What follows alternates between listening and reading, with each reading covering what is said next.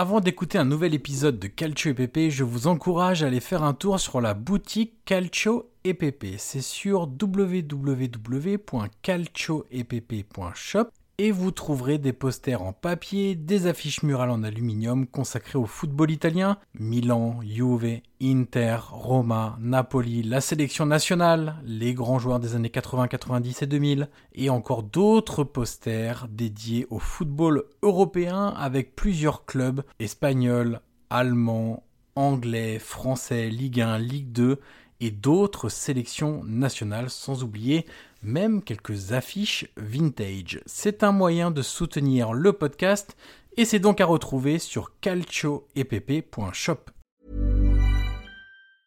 I'm Sandra, and I'm just the professional your small business was looking for. But you didn't hire me because you didn't use LinkedIn jobs. LinkedIn has professionals you can't find anywhere else, including those who aren't actively looking for a new job but might be open to the perfect role, like me. In a given month, over 70% of LinkedIn users don't visit other leading job sites. So if you're not looking on LinkedIn, you'll miss out on great candidates like Sandra. Start hiring professionals like a professional. Post your free job on linkedin.com/people today.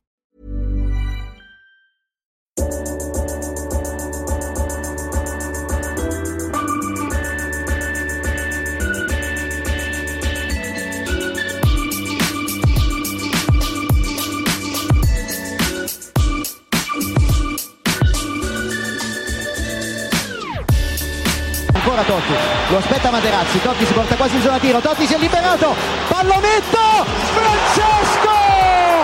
Totti! Un gol pazzesco, pazzesco per il 2-0. Cacà in percussione, cerca l'ingresso in area ancora, Cacà, davanti al portiere, Cacà, rete, rete, rete, rete, Cacà! Pallone che arriva Trezeguet! Totti! Trezeguet! Pirlo, ancora Pirlo di tecco! Tiro! Grosso!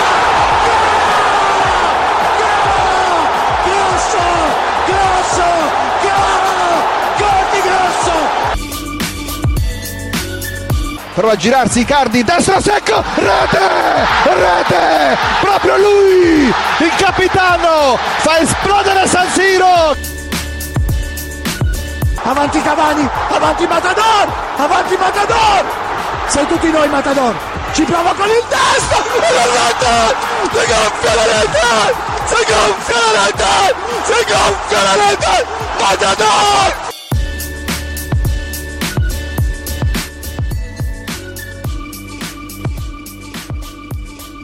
Bonjour à toutes et à tous et bienvenue dans le 38e épisode du podcast Calcio EPP, le podcast 100% football italien. Comme chaque semaine, je suis avec Guillaume Maillard Passini. Salut Guillaume. Salut à tous et bonjour, monsieur Johan Crochet. Comment va Guillaume à, à l'aube de cette euh, dernière journée de, de Serie A? Écoute, assez excité, si je puis me permettre, euh, parce que je vais pas te mentir que que, que l'opération maintien d'Empoli et cette course avec des champions m'intrigue beaucoup. Et ça faisait très longtemps quand même, j'ai l'impression, ouais, très longtemps. Ça faisait longtemps qu'on n'avait pas vécu une dernière journée assez, euh, tu vois, assez excitante pour le coup. Alors malheureusement, enfin malheureusement, le Scudetto est déjà pris euh, parce que la Juve était beaucoup trop forte. Mais c'est vrai que je pense qu'on va assister à un dimanche soir euh, de feu. Et je pense que Diretta Gol, le fameux multiplex qu'on va pouvoir retrouver, Ouais. euh, sera très bon. Alors on va débriefer Guillaume la 37e avant d'évoquer la 38e de ce du week-end prochain, la 37e journée de Serie A.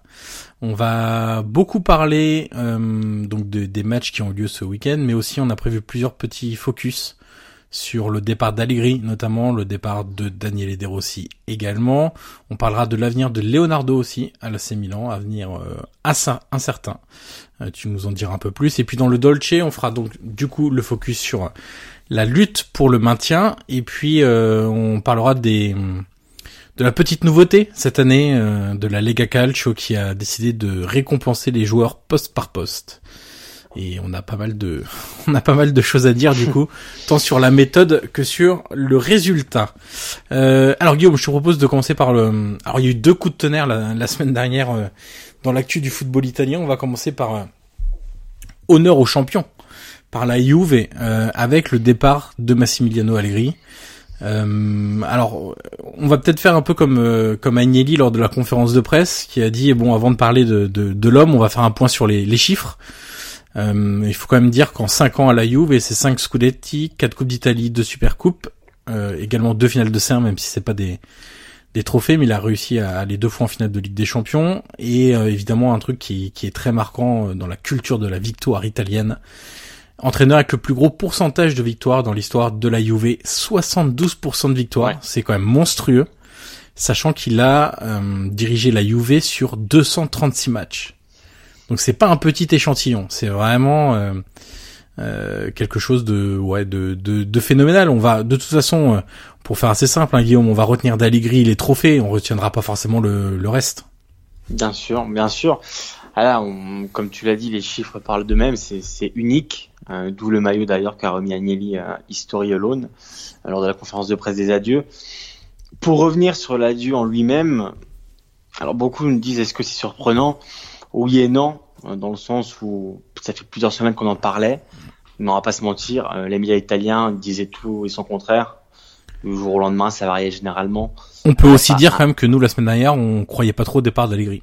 Évidemment, il y a, y a- y a pas, mais, mais tu sais, je crois qu'il n'y a pas un quotidien qui, qui l'a annoncé ou tellement c'était, euh, c'était variable. Et d'ailleurs, euh, j'ai regardé Nedved hier qui parlait euh, avant, avant le match et Agnelli qui, ils ont on, le- on leur a posé la question de savoir si la décision avait été prise euh, bien avant ces rendez-vous qui ont été faits la semaine dernière ou si alors c'est vraiment une décision qui a été prise au cours de ces rendez-vous.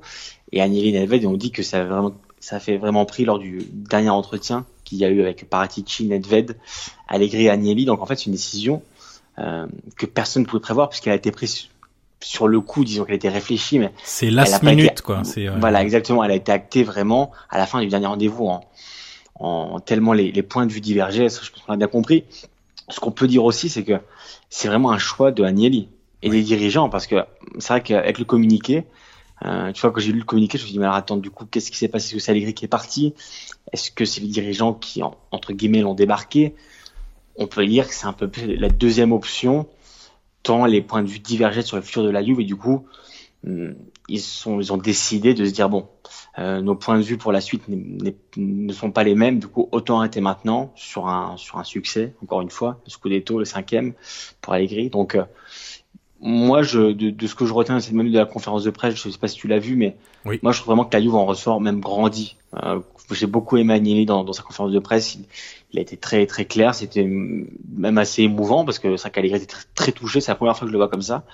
Euh, Agnelli aussi était assez ému par, par moment, mais son discours était très clair, très limpide. Euh, je- Il y a un mot qui m'a marqué, qui répète souvent, et tu le sais, c'est azienda ouais. entreprise. Ouais.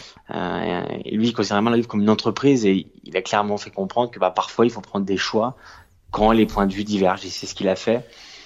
Il a aussi bon expliqué quand même qu'il Voilà. y avait aucun joueur, aucun entraîneur, aucun dirigeant au-dessus euh, de l'entreprise Juve. Mais ça, c'est un truc qui euh, reste vraiment depuis des années. Combien de fois, par exemple, pour parler un peu de l'actu, comme on est lundi, on enregistre le lundi 16h30, l'actu du jour évidemment c'est Mbappé, il y a ses déclarations. Le, le leitmotiv de la Juve, il est toujours le même depuis des années, c'est si un joueur, peu importe qui il est, n'est pas content d'être à la Juve ou réclame son départ, il peut partir. Tous. Il n'y a pas un qui est intouchable ou tout statut qu'il a. Si demain, par exemple, Ronaldo, qui est vraiment, voilà, qui est Ronaldo à la tête de gondole de- depuis l'année dernière, qui demande à partir, la Juve, alors forcément, on va discuter pour, voilà, pour un peu tâter le terrain, mais il ne dirait pas non pour un départ. Personne, aucun joueur n'est plus grand que la Juve, et ça, c'est vraiment quelque chose qu'Agnelli a dit à de maintes reprises. Si un, le, si un joueur réclame un départ, la porte est ouverte. La Juve restera, pas les joueurs. On l'a vu dans l'histoire de la Juve et notamment euh, Zidane quand il a voulu aller au Real Madrid. Bah, ils en ont fait le joueur le plus cher du monde, euh, mais il est parti quand même. Quand Pogba a voulu partir et retourner à Manchester United, il est parti. Ils en ont fait le, le joueur le plus cher du monde également. Quand il a fallu débarquer Del Piero, malgré tous les sentiments qu'il y avait autour de ce joueur, euh, avec une carrière exceptionnelle au sein de, de la Juve, un joueur aimé, adulé des supporters, eh bien ils l'ont fait partir. Et on y reviendra sur euh, sur le cas des Rossi, où il y a une vraie différence entre la Juve et la Roma, c'est que la Juve est passée d'un club à effectivement une entreprise, où les décisions, même celles qui font mal, doivent être prises, alors qu'à Rome, et ça les supporters de la Juve l'ont bien compris, et au final, s'en accommodent, mais pourquoi ils s'en accommodent? C'est parce que la Juve gagne, alors qu'à la Roma, quand il faut prendre des décisions difficiles, ça ne passe pas, parce que, alors euh, on y reviendra tout à l'heure, hein, mais le mot entreprise a été lâché quasiment pour la première fois par le nouveau CEO de la Roma lors du départ de De Rossi, ça a été très mal vécu. Et pourquoi euh, les, ces, ces choses ne passent pas à Rome? Bah parce que tu peux pas dire on, on gagne donc on fait ce qu'on veut. À Rome tu ne gagnes pas donc tu te rattaches à autre chose et tu te rattaches à des joueurs emblématiques. Et ça, du côté de, de la Juve, ça ne peut pas exister. Et c'est aussi peut-être pour ça qu'ils sont si forts, si puissants. C'est parce que ils considèrent que le tout est plus important que l'individu. Évidemment. Et d'ailleurs, euh, Agnelli, quand il a, il, il eu encore eu cette phrase de l'entreprise, a dit euh, que même lui, même lui était compris dans l'eau des, gens, des personnes qui passent, mais l'institution Louvre restera, peu importe euh, si Agnelli, par exemple, s'en va demain ou s'il laisse sa place. En tous les cas, la restera. Donc, euh, moi, c'est vraiment, euh, c'est un discours qui tient depuis longtemps, mais ça concerne les joueurs. Et il a dit ça concerne les joueurs, le président, les dirigeants. Euh, comme euh, comme les, les, les l'intendant il a utilisé le voilà exactement les salariés de je cherchais voilà je cherchais le je cherchais le, la traduction de magasinière que je ne trouvais pas merci mais euh, voilà en fait Agnelli a vraiment eu le, le même discours qu'il a débuté avec les joueurs et voilà on a clairement compris que bah, tout simplement les points de vue divergeaient pour la suite ils se sont dit ils sont serrés la main ils ont dit bon on arrête maintenant parce que voilà ça sert plus à rien on n'est plus sur la même longueur d'onde et du coup, la Juve maintenant va essayer de chercher son, son remplaçant qui visiblement, de ce que disait Nedved l'ont demandé, mais euh, je sais plus quel, quel euh, journaliste de Sky lui a demandé, mais ils lui disent, mais généralement connaissant la Juve, on pense bien que vous avez quand même un plan B en cas de départ d'Allegri. Et Nedved a assuré que non, qui est en pleine prospection de, de, de plusieurs profils d'entraîneurs. Et visiblement, le choix n'est toujours pas acté. Donc, Honnêtement, euh, j'y crois pas trop trop. Euh... Moi ah, ça, dans, dans, dans, un club comme la Juve, t'es préparé à toutes les éventualités. Ouais. Donc, euh... Euh, alors, ce qu'on va retenir de d'Allegri, évidemment, euh, dans le modèle de coach qu'il est et dans l'idée qu'il se fait de ce job, ce qu'on peut dire, c'est qu'il a été parfait. Et je disais en introduction qu'on allait retenir de lui les trophées qu'il a gagnés et pas forcément le, le reste. Mais c'est ce qu'il cherchait aussi. Lui, ce qu'il veut qu'on retienne de lui, c'est que ça a été un entraîneur qui gagne, qui a rapporté des trophées, qui a été capable de gérer des vestiaires compliqués, des égaux compliqués, mais qu'il a construit une équipe très forte et qui a été au bout des objectifs, allez, au bout de 90% des objectifs qu'il a depuis 5 ans. Et encore une fois, il faut rappeler aussi dans quel contexte il est arrivé, tu te souviens? Ouais. Euh, il est arrivé alors que, que Conte venait de claquer la porte en plein retiro hostile, donc en pleine mise au vert l'été, en pleine préparation. Et avec la du jour au lendemain pour des accords sur le mercato, et du coup Allegri débarque dans le, enfin, dans, le scepticisme de tous les tifosi et même des observateurs, parce que c'est vrai qu'Allegri arrivait d'un débarquement du Milan où c'était très mal terminé avec des mauvais résultats, donc euh, quand il est arrivé, euh, voilà, il y a eu les sifflets, enfin c'était vraiment vraiment compliqué.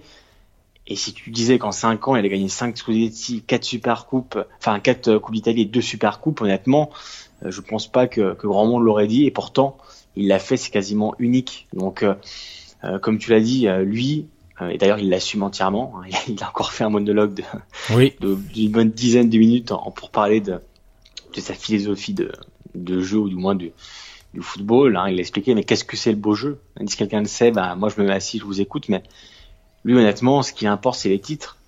Et, euh, et donc, comme tu l'as dit, c'est ce qu'il a eu. Donc lui, il a réussi sa mission. Et on peut dire aussi que je pense qu'il dispose aussi d'une certaine cote sur le marché. Oui. Euh, alors certes, euh, les grands clubs maintenant européens ont plutôt leur ont leur coach, le PSG, le Real. Mais tu vois par exemple, si le Real n'a pas repris Zidane, moi j'aurais bien vu Zidane à la Juve. Et par exemple, tu vois Allegri au Real, ça aurait pas été mm. étonnant parce qu'on sait qu'Allegri dispose vraiment d'une belle cote. Mais il y a, y a alors... des postes qui peuvent aussi peut-être se libérer rapidement. Hein. Je pense à Valverde au Barça je sais pas s'il va quand même passer l'hiver après les énièmes déceptions en, en, Ligue des Champions. Peut-être faut- Manchester. Oui, voilà, United, aussi, faudra ouais. garder un œil sur euh, sur euh, Solskjaer parce que le contrat de 3 ans est arrivé un peu vite, je pense. Et bon, hum, il a une bonne cote aussi en Angleterre, donc euh, En tout cas, je, toi, je doute pas qu'il va vite retrouver un banc, ou du moins, il, comme il a dit, une- année sabbatique euh, pour se consacrer à ses courses hippiques qu'il Oui, affectionne tant. c'est ça. Mais euh, en tout cas, moi, je m'inquiète pas pour la suite et je pense que euh, il aura un banc assez prestigieux, euh, ou la saison prochaine, ou celle d'après. Mais j'ai j'ai pas beaucoup d'inquiétude pour l'avenir de de Allegri. Alors euh, bon, quand il a fait son monologue sur euh, sur le beau jeu entre guillemets et qu'il a dit je sais pas ce qu'est le beau jeu, bon ça c'est une posture qu'il tient évidemment. euh, il a bien dû se rendre compte que sous son règne, les Juve n'a pas joué toujours comme cette saison. Euh, cette saison ça a été, on l'a dit plusieurs fois, hein, la Juve a gagné en, en championnat, mais dans le jeu je me suis souvent ennuyé. euh, les Juve s'est souvent reposé sur des individualités. Euh, dans, dans la construction du jeu, dans, dans les schémas offensifs, il se passait quand même pas grand chose. Une fois qu'on avait donné le ballon à Ronaldo, euh, bon, euh, c'était un peu, euh, on, on prie pour qu'il fasse la différence. Alors qu'il y a des saisons où c'était quand même plus réussi. Alors il avait un autre milieu de terrain. Je pense que le, moi je trouve que le point essentiel de, de cette Juve là, c'est, c'est le milieu de terrain et je pense qu'il faudra vraiment intervenir sur le mercato cet été parce que il y a beaucoup de profils qui se ressemblent un peu, mais il n'y a pas assez de. Je trouve que ce milieu de terrain manque de dynamisme, manque de créativité, manque de joueurs capables de changer de rythme, de, de joueurs euh, à l'aise pour jouer long, pour jouer court. euh, euh, hormis Pjanic, il n'y a pas d'autres euh, de joueurs de, de ce calibre-là. Et quand on, quand Allegri avait à sa disposition un milieu avec euh, avec Pirlo, Pogba et Vidal, c'était vraiment tout autre chose. Donc euh, donc voilà, il sait très bien. euh, après, c'est une posture qu'il tient et c'est ça relève plus de de la guerre médiatique entre les détracteurs d'Allegri et lui-même, mais il sait très bien que la Juve a aussi très bien joué sous ses ordres. Et c'est vrai qu'on a tendance à faire le procès de la dernière saison en, en prenant tout le toute l'ère euh, Allegri euh, sous ce prisme-là, mais on peut aussi quand même dire qu'il y a des saisons où ça jouait quand même beaucoup mieux que que ce qu'on vient de vivre euh, actuellement. Euh, on va s'arrêter là pour euh, pour Allegri. Tu le disais, euh, quel avenir? Bon, on verra bien. Euh, s'il y a un poste qui se libère de cet été, lui il le dit. Hein, s'il y a un poste qui me qui me plaît, un projet auquel je crois, je je, je partirai dessus. Mais il a quand même évoqué plusieurs fois aussi le fait qu'il ait peut-être besoin de, de couper, de souffler un Oui. peu. Donc euh, donc on verra. Je pense que s'il y a vraiment le truc qui le qui le challenge vraiment et qui l'intéresse vraiment, il ira. Mais il se forcera pas et il ira pas si un projet le le séduit qu'à 80% par exemple. Je pense qu'il replongera immédiatement seulement s'il a le un peu le job de rêve. Euh, Guillaume, toi t'as regardé le match de la Juve et du coup euh, Oui. c'était dimanche soir contre l'Atalanta. Euh, Qu'est-ce que tu veux euh, mettre en avant? Alors on en a parlé un peu avant de- d'enregistrer. T'as du positif et du négatif au niveau des individualités. Le positif, on en a déjà un peu parlé la semaine dernière, c'est Emre Can Ouais. Euh, au Qui, joue d'ailleurs un peu à tous les postes. Hein. Ouais. Il a, il a C'est joué le très couteau suisse. Ouais, exactement. Il a joué très haut en première mi-temps, parfois plus haut que, que Ronaldo, que Dybala. On l'a vu beaucoup de fois en, en, en poste de numéro 9. C'était assez étonnant. Il se projetait, il il venait en pivot, donc euh, il est assez actif en, en première mi-temps, il est assez haut. En deuxième, il a quasiment joué dans un rôle de stopper, donc euh, tout, tout l'inverse. Euh, mais c'est vrai que dans l'activité, dans, dans la dimension physique, quand on parle d'Allegri, forcément on parle aussi du, du physique. Euh, bah lui, Emre Can, ça lui correspond très bien parce que il a totalement dominé une équipe de l'Atalanta qui, qui a aussi un peu craqué sur la fin, qui est un peu, peu fatiguée après la, la finale de la Coupe d'Italie mercredi dernier. C'est vrai qu'Emre Can était encore un des meilleurs. Euh, par contre, euh, alors j'ai bien aimé Alexandro. Alors, Euh, je te, je- te coupe un instant, Guillaume. Comment t'imagines euh, le milieu de terrain de la Juve la saison prochaine? On sait que, que Pjanic, bon, est pas certain à 100% de rester. Et on le sait, hein, quand, euh, quand un joueur commence à laisser la porte ouverte, c'est ce que tu expliquais tout à l'heure. Hein, euh, si un joueur euh, veut partir, etc., bah, il partira. Euh, la Juve le retiendra pas, elle le retiendra jusqu'à avoir le bon prix, mais autrement, euh, voilà. Euh, comment tu vois l'importance notamment d'Emre Can qui pourrait avoir la saison prochaine? Écoute, alors déjà, on- il faut rappeler que Ramsey aussi va arriver. Ouais, Il était, il était là dans les tribunes dimanche soir. Moi, je pense que tout va dépendre de l'entraîneur qui va être choisi. D'ailleurs, j'en profite, euh, on a une question à ce sujet qui, qui, qui arrive euh, parfaitement avec nos discours, qui colle. Raphaël Gauthier, notre ami Raphaël, qui nous demande, euh, il a eu de peut-être trouver un entraîneur qui a modifié son ADN en jouant mieux, sans forcément gagner, par exemple Sarri ou Guardiola, ou alors doit-elle poursuivre cette tradition de vainqueur froid, compté des champs, qu'en pensent les tifosi? Et tu vois, je pense que euh, la suite ou le milieu de terrain sera conditionné forcément par l'entraîneur qui sera choisi et par le virage qui va être pris par la Juve. Euh, si par exemple le nom, euh, alors qui, qui, est de plus en plus à la mode par tous les médias, et moi personnellement j'ai aussi confirmation de ça, c'est que la Juve euh, a contacté Sarri. Alors comme le problème c'est qu'il est sous contrat avec Chelsea, donc ça forcément ça complique la chose, mais en tout cas Sarri c'est vraiment une idée assez assez concrète euh, de la Juve. Donc tu vois si Sarri arrive, il y a des milieux de terrain qui vont pas trop aller euh, avec la philosophie de Sarri. Hein. Et, et, voilà. Et tu vois, alors l'autre nom c'est Simone Inzaghi, hein, qui est aussi assez euh, assez crédible. Euh, mais c'est sûr que Sarri, s'il arrive, je, je, pense que qu'il y aura un petit ménage de terrain notamment parce qu'on sait que Sarri, voilà, il aime bien le beau jeu. il aime bien quand ça joue à une, deux touches. Donc c'est vrai qu'il y aura plusieurs éléments qui, qui pourraient partir et qui collent pas du tout un joueur comme Kedira, par exemple, je ne vois pas un grand avenir. Euh, en plus, tu vois, Allegri, Allegri Sarri, c'est vraiment deux entraîneurs à l'opposé. Donc, euh, je pense que, pour répondre à ta question, je pense que tout dépendra du virage, euh, d'ailleurs, pour répondre à Raphaël, qui sera pris par, par les dirigeants. Mais, et sinon, pour revenir du coup aux individualités, alors Alexandro, qui a quand même fait une saison décevante, qui a encore été décevant contre l'Atalanta, qui est sorti à la mi-temps. C'est pas la première fois que ça lui arrive hein, de sortir en cours de match. Ouais, euh, c'était vraiment un mauvais match. Il a fait beaucoup de fautes, euh, très mal placé, très brouillon. Il a, il a perdu beaucoup de ballons. Euh, donc ouais, c'est une saison assez compliquée. Et moi, je préfère, on en parlait la semaine dernière, mais Spinazzola. Hein. Ouais. Spinazzola qui vraiment est, est beaucoup mieux dans, dans ce qu'il propose, dans, dans même ce qu'il apporte offensivement. Il centre beaucoup, il fixe, il joue tête haute. C'est vrai qu'Alexandre a complètement perdu euh, euh, ce qu'on a pu connaître de lui. Euh, donc, euh, donc voilà, à voir aussi ce qui va se passer pour Alexandro, parce que c'est pas dit, on sait qu'il est courtisé aussi, donc euh, tu vois, il va y avoir un été quand même assez chaud de côté de la finalement. Tu vois, je regardais Alexandro, il est sorti sept fois en cours de match cette saison. Mm. Ouais, bah c'est assez symbolique, hein. il a vraiment été, vraiment été pas bon contre Atalanta. Et un autre joueur qui, qui connaît une saison assez compliquée, et je pense que tu seras d'accord, c'est Dybala. Mm euh, qui, qui, a essayé, qui a essayé, qui, qui a redescendu assez bas plusieurs fois pour prendre le ballon, pour se procurer des occasions, mais on sent bien qu'il est pas, pas, pas au mieux, il est pas épanoui, il est pas heureux. Euh, voilà, on a vu les paroles aussi de son frère la semaine dernière qui disait qu'il était plus heureux à la Juve. Euh, de ce que j'ai entendu, euh, même sur, sur Sky Italy, si Allegri restait, euh, on pouvait dire que Dybala ouais. à 100% serait parti. Mhm. Euh, parce que parce que voilà, il avait plus envie et que le, le jeu lui plaisait pas. Il n'était pas épanoui et je pense que ça s'est vu plusieurs fois, même si lui aussi peut, peut se remettre en question. Par contre, euh, voilà, si euh, bah, de toute façon un autre entraîneur arrivera, mais du coup, avec le départ d'Allegri, Dybala pourrait rester. Euh, mais après, voilà, il va falloir voir quel entraîneur, quel, euh, quel schéma, quel jeu va être proposé. Mais c'est vrai que Dybala encore dimanche a été vraiment vraiment pas bon. Euh, ça a été assez compliqué. Tu te souviens du début de saison quand il y avait 50 euh, 000 clichés euh, faits par la Juve de la complicité lors du mm, du stage d'avant-saison avec Ronaldo et Dybala?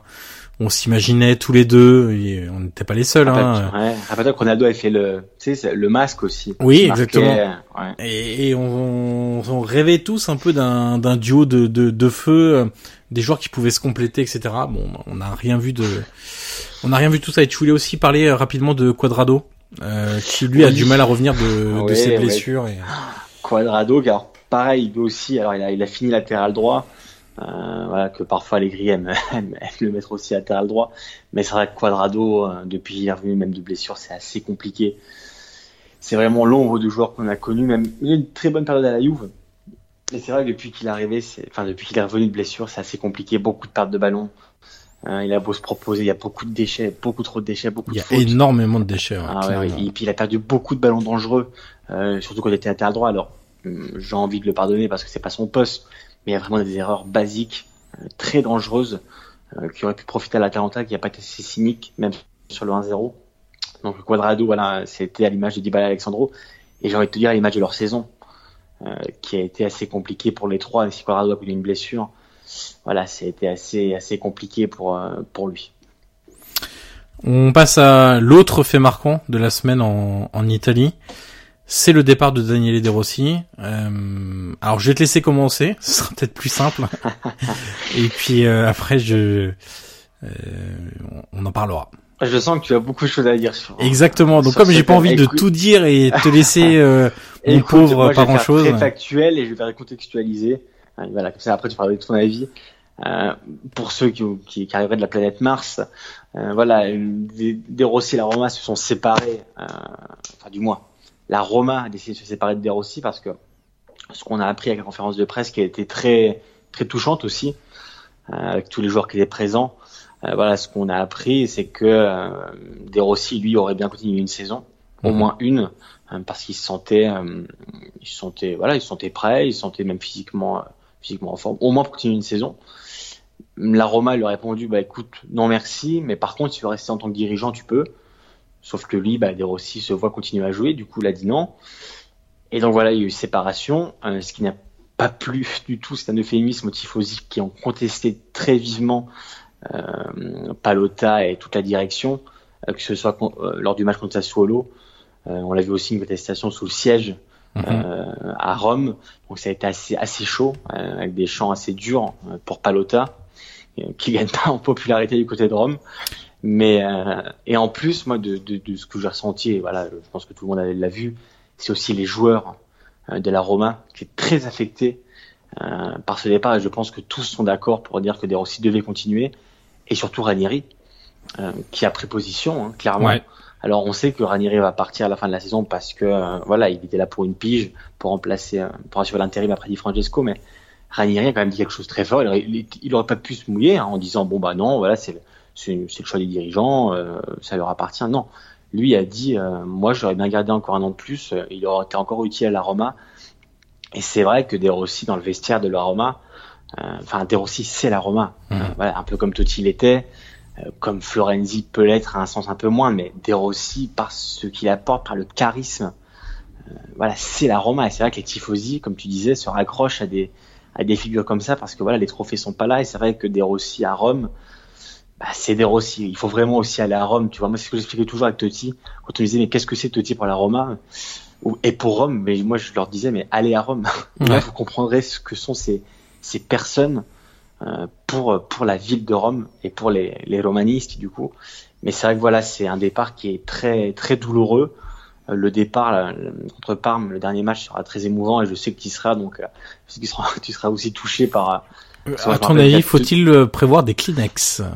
Euh, Moi, je me rappelle euh, que pour Totti, j'étais dans le train. Alors du coup, je regardais sur mon, mon iPhone, mais j'ai pleuré comme une madeleine.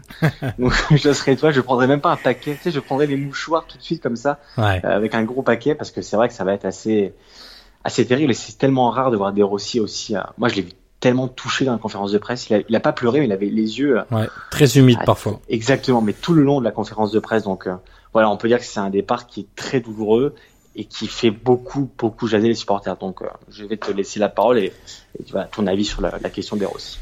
Alors c'est pas simple, euh, c'est pas simple d'analyser ce départ parce que tu as, c'est difficile de, de raisonner quand il y a autant de, de sentiments chez les supporters de la Roma pour pour euh, un joueur, c'était déjà le cas avec Totti, c'est à nouveau le cas avec euh, De Rossi. Donc c'est hum, vraiment pas simple euh, pour les supporters et on le voit à travers leurs manifestations, etc. de d'essayer de de raisonner et, et, de toute façon il y a une telle fracture aujourd'hui avec les dirigeants que euh, c'est quasiment impossible de les de les appeler à la raison et et de leur dire euh, voilà essayer de faire en sorte que ce départ se passe bien et que l'avenir de la Roma soit euh, plus réjouissant que, que ces derniers mois.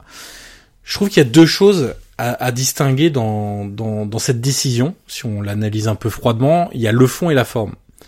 Comme toujours, le fond, il peut être discuté parce que tu es d'accord ou pas d'accord. Euh, t'as les pros des Rossi, oui. euh, je vais pas dire qu'il y a les anti des Rossi, hein, mais t'as ceux qui auraient aimé, je vais le dire comme ça plutôt, ceux qui auraient aimé qu'il continue au moins une saison, et puis ceux qui se disent, bah écoutez, euh, sur les 4-5 dernières saisons, il est quand même pas un niveau extraordinaire. Il a su se transcender sur quelques matchs importants en Ligue des Champions, notamment lors de l'épopée en demi-finale la, saison passée. cette saison, alors c'est là où c'est dur pour lui, moi je trouve, c'est que ça arrive peut-être dans ce qui est sa meilleure saison sur les 4-5 dernières saisons. C'est-à-dire qu'il a certes été souvent blessé, mais à chaque fois qu'il a joué, alors c'était au milieu d'un marasme collectif euh, hallucinant, mais lui a répondu présent. Et c'est vrai que c'est dur pour lui parce que cette décision-là, on aurait pu l'attendre il y a deux ans, il y a trois ans, il y a quatre ans, où vraiment, euh, moi je l'ai toujours répété, hein, euh, sentiment ou pas sentiment envers ce, ce, joueur qui est qui est un pur romaniste, hein, qui qui est adulé des supporters parce que en fait, De Rossi, pour bien comprendre le truc, c'est que le distinguo entre Totti et De Rossi, c'est que Totti était un joueur exceptionnel. C'est vraiment un des meilleurs joueurs de l'histoire du football italien. C'est qu'il a porté la Roma sur ses épaules pendant très longtemps, sportivement. De Rossi, c'est un peu différent. Les deux sont romains, mais De Rossi, il jouait pas comme un joueur. Totti jouait comme un joueur. De Rossi jouait comme un supporter. Exactement. Et ça, c'est très différent. Et c'est pour ça aussi que De Rossi a une telle cote d'amour, c'est que ça va au-delà de ses performances. Parce que si on se limite à ses performances sur les 4-5 dernières saisons, moi je trouve, je trouve déjà, je finis pas mes phrases, hein, mais je trouve déjà que il y a un avant et après Luis Enrique. C'est-à-dire que quand Luis Enrique est arrivé, ça devait être en 2011, ça doit être la saison 2011-2012 si je dis pas de bêtises, il veut en faire le Busquets de la Roma. Donc il le replace devant la défense et lui dit toi c'est simple, c'est contrôle passe. Tu redescends entre les défenseurs centraux et tu fais contrôle passe. Je cours, tu dictes euh, le rythme. Avant Luis Enrique, avec Ranieri, avec Spalletti, avec Capello, De Rossi c'était un milieu de terrain plutôt relayeur qui pouvait jouer dans un double pivot et qui se projetait pas mal euh, vers la surface adverse, qui montait sur les coups de pied arrêtés, mais pas seulement, qui marquait des buts, des frappes de loin, qui prenait beaucoup sa chance de loin. Et à partir du moment où Luis Enrique a décidé d'en faire son Busquets à la Roma, on a oublié tout cet aspect offensif. Enfin, on a oublié. Il lui a demandé d'oublier, c'était plus dans ses fonctions. Et je trouve qu'il y a eu un switch dans la carrière de De Rossi à ce moment-là. Et à partir de ce moment-là, et ça a été vraiment de plus en plus marqué, euh, il a pris beaucoup moins le jeu à son compte. Il se limitait beaucoup à des simples passes qui étaient d'ailleurs pas toujours euh, très bien données. Et donc du coup, si on devait se limiter aux performances de De Rossi, sur les 4 ou 5 dernières saisons, si le mec s'appelait, on va dire, euh, De Rossinho, et qui venait de Coritiba au, au, Brésil, le mec se serait souvent fait euh, descendre dans la presse locale. Parce que ses performances n'étaient pas en adéquation avec son statut. Donc son statut, ça veut dire son salaire, son importance dans l'équipe, etc. Donc ça c'est ça c'est le fond on peut tout à fait dire que bah, De Rossi tirait un peu la langue. Il était quand même de plus en plus souvent blessé, ça c'est vrai. Mais que ça se tient quelque part, euh, sportivement. Si on met de côté aussi le côté leadership, mais ça se tient qu'un nouvel entraîneur qui arrive n'ait pas forcément envie de gérer le cas Rossi tout au long de la saison, ou peut-être que, même s'il en a jamais trop fait peur, preuve, pardon, à l'inverse d'un, d'un Totti, quand il joue pas, eh bah il peut s'agacer un petit peu, euh, ça peut jouer sur son humeur, euh, ça peut remettre aussi son, en, en, cause un peu son leadership, parce qu'un leadership euh, c'est aussi à travers tes performances. Sauf que quand tu joues jamais, t'es un peu moins audible auprès de, de, tes coéquipiers. Donc ça c'est le fond, je viens d'en parler. La forme, pour moi, elle a été catastrophique. Si on s'en tient strictement à ce qui était dit en conférence de presse. Et donc on va pas dans le truc de du fichier audio euh, entre Derossi et un de ses amis qui a leaké sur internet ou Derossi euh, on sent très touché et qui en veut un peu aux dirigeants, etc., etc. Si on s'en tient à vraiment ce qui a été dit en conférence de presse, je trouve que c'est très maladroit de n'être jamais revenu vers Derossi pour évoquer cette prolongation. Derossi l'a dit, ça fait plusieurs mois que j'avais pas de nouvelles des dirigeants au sujet de la prolongation. Je suis pas un gamin, j'ai de l'expérience, je sais ce que ça voulait dire.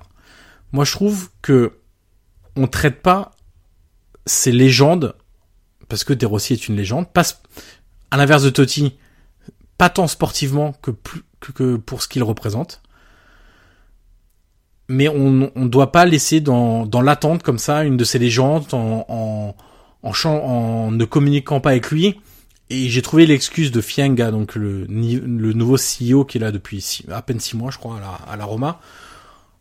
La justification est absolument euh, ridicule de dire oui, il y a eu des, on a une saison compliquée, euh, le management a changé. Euh, euh, il avait le bon, le beau rôle en disant je m'excuse publiquement auprès de lui, etc. C'est pas ça qu'il fallait faire. S'excuser après publiquement, c'est facile.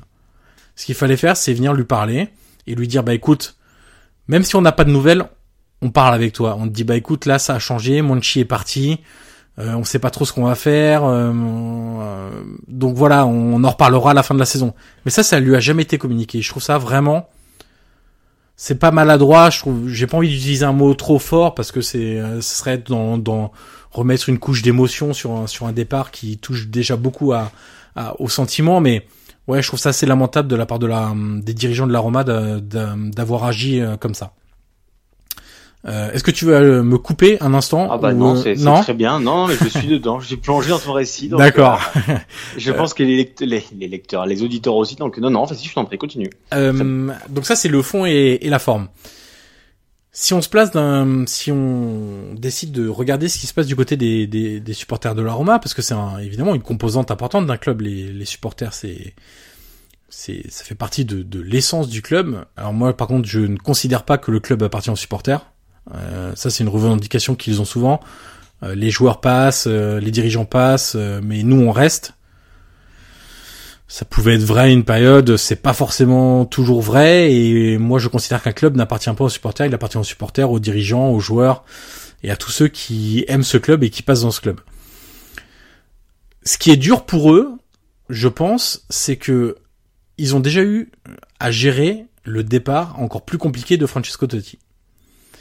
Et il commençait vraiment à se remettre, seulement maintenant, de, de ce départ-là, d'accepter le fait qu'il y avait plus Totti sur le terrain et que, bon, il fallait faire avec.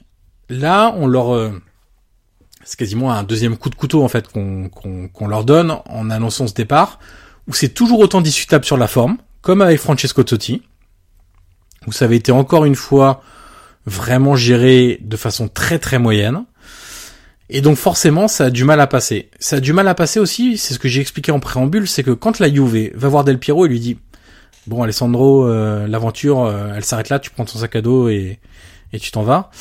Euh, la Juve a le poids des titres, a le poids de ce qui vient d'être fait lors des saisons précédentes. La Roma peut pas faire ça. La Roma n'a pas tout ça. La Roma peut pas s'appuyer sur les résultats. Il n'y a pas de résultats. La Roma peut pas s'appuyer sur les trophées, il n'y a pas de trophées. Et donc du coup, les supporters, ils ont pas les trophées pour euh, pour rêver. On leur a enlevé déjà pas mal de joueurs. On leur a enlevé Totti, on leur a enlevé des joueurs auxquels ils étaient attachés. Nainggolan, Allison, Strootman. Les saisons d'avant, on peut parler de, de joueurs comme Marquinhos, Pjanic, euh, on peut les chercher Mehdi Benatia. Pas mal de joueurs ont été transférés. Et donc du coup, ils s'accrochent à quoi? Ah, il s'accroche à ce qui reste. Et ce qui reste, c'est aussi voir avec quoi ils ont grandi. Et à défaut de trophée, bah, ça fait 10 ans, 15 ans, 20 ans, 25 ans pour Totti, qu'il y avait y avait les mêmes joueurs dans cette équipe-là. Il y avait au moins deux joueurs qui restaient là. Et c'est à ça qu'il s'accrochait parce que, on le sait, le Romain, il est fier, il est fier de ses origines, il est fier de sa ville, il est fier de l'histoire du peuple romain. Et donc, il est fier d'avoir des joueurs locaux dans cette équipe. Et sauf qu'aujourd'hui, quand les dirigeants viennent dire, bah, il faut tourner la page, euh, etc. Mais non, tu peux pas faire ça. Tu peux pas faire ça dans une situation dans laquelle, bah, t'es ridicule sur le terrain depuis des mois, tu gagnes pas de trophée, tu gagnes même pas de match, euh, tu vas même pas être en Ligue des Champions cette année. Et donc, je, je pense que c'est autant la, on va appeler ça la, la douleur de voir partir l'un des leurs, entre guillemets, que la mise en perspective dans le contexte d'une saison ratée, de deux saisons sans trophée, de trois saisons sans trophée, de dix saisons sans trophée. Et c'est pour ça que c'est difficile à accepter aujourd'hui pour les supporters. Alors il y a des contestations, on n'a pas, t'as parlé tout à l'heure de celle sous le siège de la Roma, euh, le siège social, hein, pas, le siège de fauteuil. Oui, De, de la Roma, on a vu des banderoles fleurir partout en Europe et dans le monde, Sydney, Paris, Copenhague, New York, Miami, Dublin. Euh, J'ai vu encore récemment euh, Euh, c'était, euh, j'ai oublié, c'était, j'ai vu une banderole euh, à Madrid aussi, euh, des banderoles affichées totalement hostiles à, à Palota, à Baldini. Un jour, faudra aussi parler du rôle de Baldini, le conseiller Oui, spécial de très, très, ouais. de Palota, qui est euh, un peu en charge de façon euh, pernicieuse et un peu caché parce qu'il se garde bien de venir à Rome et il est très bien à Londres pour prendre ce genre de décision, mais le démantèlement un peu, si on peut l'appeler comme ça, de de la romanite, euh, de l'esprit Roma dans cette équipe ces trois quatre dernières saisons euh, vient euh, pour beaucoup de, de Baldini. Donc la contestation elle est immense, euh, elle va pas s'arrêter comme ça. Ce que j'espère à titre personnel, c'est que dimanche ce soit pas la journée de la contestation, mais la journée de la célébration de Daniele De Rossi. Comme ça avait été le cas pour Totti, à un détail près que Palota s'était fait siffler sur les écrans géants du stade, que Spalletti s'était fait siffler aussi copieusement. Oui. Bon là, le- la chance c'est qu'il y aura pas Spalletti sur le terrain et que euh, Palota ne sera pas là. Euh, il va prendre un- visiblement, il ne il vient pas. Déjà pour moi ça c'est un problème, mais bon. Euh, donc voilà, il faut célébrer euh, Daniele De Rossi dans, dans les, les, les jours et les semaines à, à venir lors de ce match-là. Et comme disait euh, Ranieri, c'est une, phrase euh, qui m'a beaucoup marqué parce que pas habituel pour un salarié d'un club euh, quand il dit il faut célébrer Daniele De Rossi la, semaine prochaine puisqu'il en parlait c'était samedi c'était vendredi pardon lors de la conférence de presse viendra ensuite le temps de la contestation. Bon il est censé représenter la Roma hein, c'est quand même un peu particulier de dire bon ok la contestation mais plus tard euh, voilà ce qui ce qu'on pouvait dire euh, en gros enfin ce que je pouvais dire euh, sur sur De Rossi c'est assez complexe hein, c'est entre le côté sportif et le côté sentimental, entre le fond et la forme, entre euh, bah, le moment où c'est fait, comment c'est fait, etc. C'est, c'est hyper délicat. C'est difficile d'être. euh, moi, j'ai du mal à me dire, euh, je suis totalement contre les dirigeants, je suis totalement pro des Rossi. Je comprends que des Rossi soient hum, touchés, je comprends que les supporters soient euh, touchés aussi, agacés. euh, euh, Il y a des choses que les dirigeants ont mal fait, je trouve, euh, dans, dans, dans cette décision ces dernières semaines. Après, sportivement, ça peut s'entendre, mais tu prends un énorme risque parce que quand tu fais ça, tu crées un climat délétère pour le nouvel entraîneur qui va arriver, sachant que tu peux être certain qu'une des premières questions qui sera posée au nouvel entraîneur en conférence de presse de présentation, c'est est-ce que vous, vous auriez gardé des Rossi Tu peux être Ça, certain qu'elle sera posée. Ah oui. Elle a été posée pour euh, pour Totti à Di Francesco quand il est arrivé. hein. Donc elle sera aussi posée pour le nouvel entraîneur. On verra euh, ce qui se ce qui se passera, mais euh, effectivement c'est une situation hyper complexe et de toute façon euh, à Rome comme euh, nulle part ailleurs, quand il faut créer des drames, euh, eh bien ils savent très bien le faire. Euh, là je parle pas que seulement de la Roma, hein, je parle de, l'environnement, etc. À Rome, le, le drame est à chaque coin de rue. Donc, euh, donc voilà, c'est c'est c'est qu'une énième illustration de euh, de ça et hum, d'une page qui se tourne vraiment à la Roma et qui doit rentrer dans une nouvelle ère. Sauf que là, la Roma n'a plus le choix. Maintenant, t'as Totti et De Rossi, tes deux légendes sont parties. Maintenant, pour les dirigeants, il vaut mieux qu'ils se mettent à gagner parce que sinon, ça va être très très très compliqué. Voilà. Euh, rien d'autre à rajouter sur euh, Oh, sur bah, De je Rossi. pense- euh, Je pense que tu as été complet. Maintenant, bah, je suis. Bon, pendant que je prenais une petite gorgée d'eau. Ah. Euh, Je meuble? Oui, non, mais c'est très bien. Je vais faire un point très rapide sur le match. Parce que quand même, comme on débrief chaque semaine les, les journées, Oui. euh, je vais en parler rapidement. Euh, Est-ce que toi, tu l'as vu ou pas du tout? Écoute, j'ai vu la première mi-temps, Ouais. mentir, et j'ai pas vu la deuxième. Donc, euh, je pourrais pas parler du match dans sa globalité que de la première mi-temps. Donc, euh, autant que tu, tu finisses là-dessus et que, et voilà. Bon alors, prestation, moi. moi, j'ai trouvé très moyenne de la Roma, euh, qui malgré une prestation très moyenne s'est créé énormément d'occasions. Euh, ils arrivent à quasiment 3 en expected goals, euh, et ça finit à 0-0. Mais une énorme maladresse devant le but, alors on peut tous les citer, hein, Al Sharawi, Cristante, Under, Kluivert, Dzeko, ils y sont tous passés. Euh, ce que je trouve en cette fin de saison, c'est que on sent pas une équipe dans l'urgence. Ça, je crois que j'avais dit euh, la semaine dernière ou il y a deux Oui, semaines, je sais plus trop. Ouais. Euh, on sent pas une équipe qui a besoin de gagner, qui joue son avenir. Euh, ça, ça en dit long quand même sur euh, l'état d'esprit, l'état physique et mental du, du groupe, qui est vraiment euh, lessivé. Et ça aussi, hein, ça sera une donnée pour le nouvel entraîneur. hein. Récupérer un groupe totalement lessivé physiquement et mentalement, ce sera pas simple à gérer. Euh, deuxième chose, euh, alors certes, euh, la Roma prend moins de buts, hein, 5 clean sheets sur les les sept derniers matchs, mais elle marque aussi beaucoup moins. C'est ça le problème, 9 buts sur les sept derniers matchs. Euh, il se passe pas grand chose dans cette équipe, on va pas se mentir. Ranieri avait expliqué dès le départ, bah moi, on va jouer direct. euh, on a beaucoup vu le milieu de terrain être sauté. euh, et des longs ballons sur Dzeko, euh, voilà, c'est très très minimaliste, ça paye pas, c'est logique, hein, ça peut pas marcher comme ça. Un petit point quand même à Ranieri, il est à 1,72 points par match. Di Francesco était à 1,69. Donc bon, hum, certes ça s'est beaucoup amélioré défensivement. Par contre, à l'inverse, offensivement, c'est un peu une catastrophe. Et puis une dernière chose sur Ranieri quand même, parce que tout à l'heure j'ai expliqué que sa, sa- sa déclaration sur De Rossi m'avait marqué.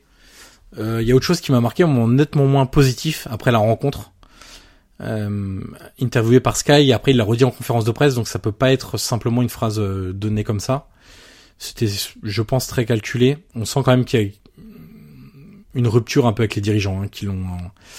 Alors on sait que c'est Totti qui l'a appelé, hein, c'est pas Palota, c'est pas Baldini, euh, mais c'est Totti qui l'a appelé pour lui demander de, de venir. Euh, à la fin du match, il a quand même expliqué que euh, il était pas certain que la Roma soit en mesure de jouer la, la qualification à la Ligue des. Champions la saison prochaine. Moi aussi, ça m'a. Je trouve ça très peu élégant. Je trouve ça très peu à propos pour un salarié d'un club. Et je trouve ça vraiment pas correct pour les dirigeants qui lui ont fait confiance. Et vraiment pas sympa pour le coup pour le nouveau coach qui va arriver. Parce qu'il est quand même à deux doigts de discréditer la saison qui n'a pas encore commencé, la saison prochaine. Quand tu es Romain Romanista comme lui, quand tu sais la portée de tels propos auprès de l'ambiance de manière générale, c'est-à-dire les dirigeants, euh, pardon, les, journalistes, les supporters, je trouve ça vraiment très très limite de sa part euh, de de tenir de tels propos. Et euh, Ranieri m'avait habitué à un peu plus de, de classe. Voilà ce que ce que je voulais retenir de ce de ce match. Et maintenant que je vais prendre une très grande gorgée d'eau, Guillaume, on va basculer sur le Milan. Et là, tu vas parler, Guillaume. Et là, tu vas d'abord nous parler du match. Ouais. Avec, euh, on a vu hein, ton tweet. euh, on appelle ça le tweet de dépression régulière. C'est-à-dire qu'à chaque mi-temps du match de du Milan, tu y vas de ton petit tweet sur le jeu du Milan. Et on parlera quand même de, de l'hommage à Ignazio Abate euh, Oui, juste après, et de Leonardo encore derrière. Évidemment. Bah, mon tweet dépression mi-temps, alors les, certains supporters me reprochent de d'écrire jamais rien de positif. Le problème, c'est que c'est compliqué d'écrire quelque chose de positif. Euh, en première mi-temps, c'était assez compliqué. Il y avait quand même euh, rien du tout, ni dans le contenu, ni. Alors rappelons, hein, c'était contre Frosinone, le Contre contexte Frosinone, déjà relégué. Déjà relégué, hein, déjà relégué. Milan qui joue ça, sa, sa vie pour la Ligue des Champions. Donc, euh, enfin, c'était un match vital qu'ils ont remporté évidemment, mais la première mi-temps dans l'approche qui a encore une fois été ratée, dans l'envie tout simplement, qui n'était pas là, mais surtout dans le jeu euh, face à une équipe qui est aussi regroupée euh, par par par phase. Euh, offensivement, Milan, comme on le dit depuis des mois, voire même maintenant quelques années, c'est que c'est souvent un ballon à sous-eau. et après, voyons voir ce qui se passe. Et d'ailleurs, euh, j'ai revu plusieurs matchs du Milan cette, année, même voir plusieurs résumés. Et je peux te dire que Souzo, alors même quand il est, il- d'ailleurs, c'est c'est pas anodin si Milan était moins bien quand Souzo s'est éteint Mhm. euh, tout le mois d'avril. Donc euh, Milan a, pris, euh, je sais plus, je sais plus combien de points, en- 5 points en 7 matchs.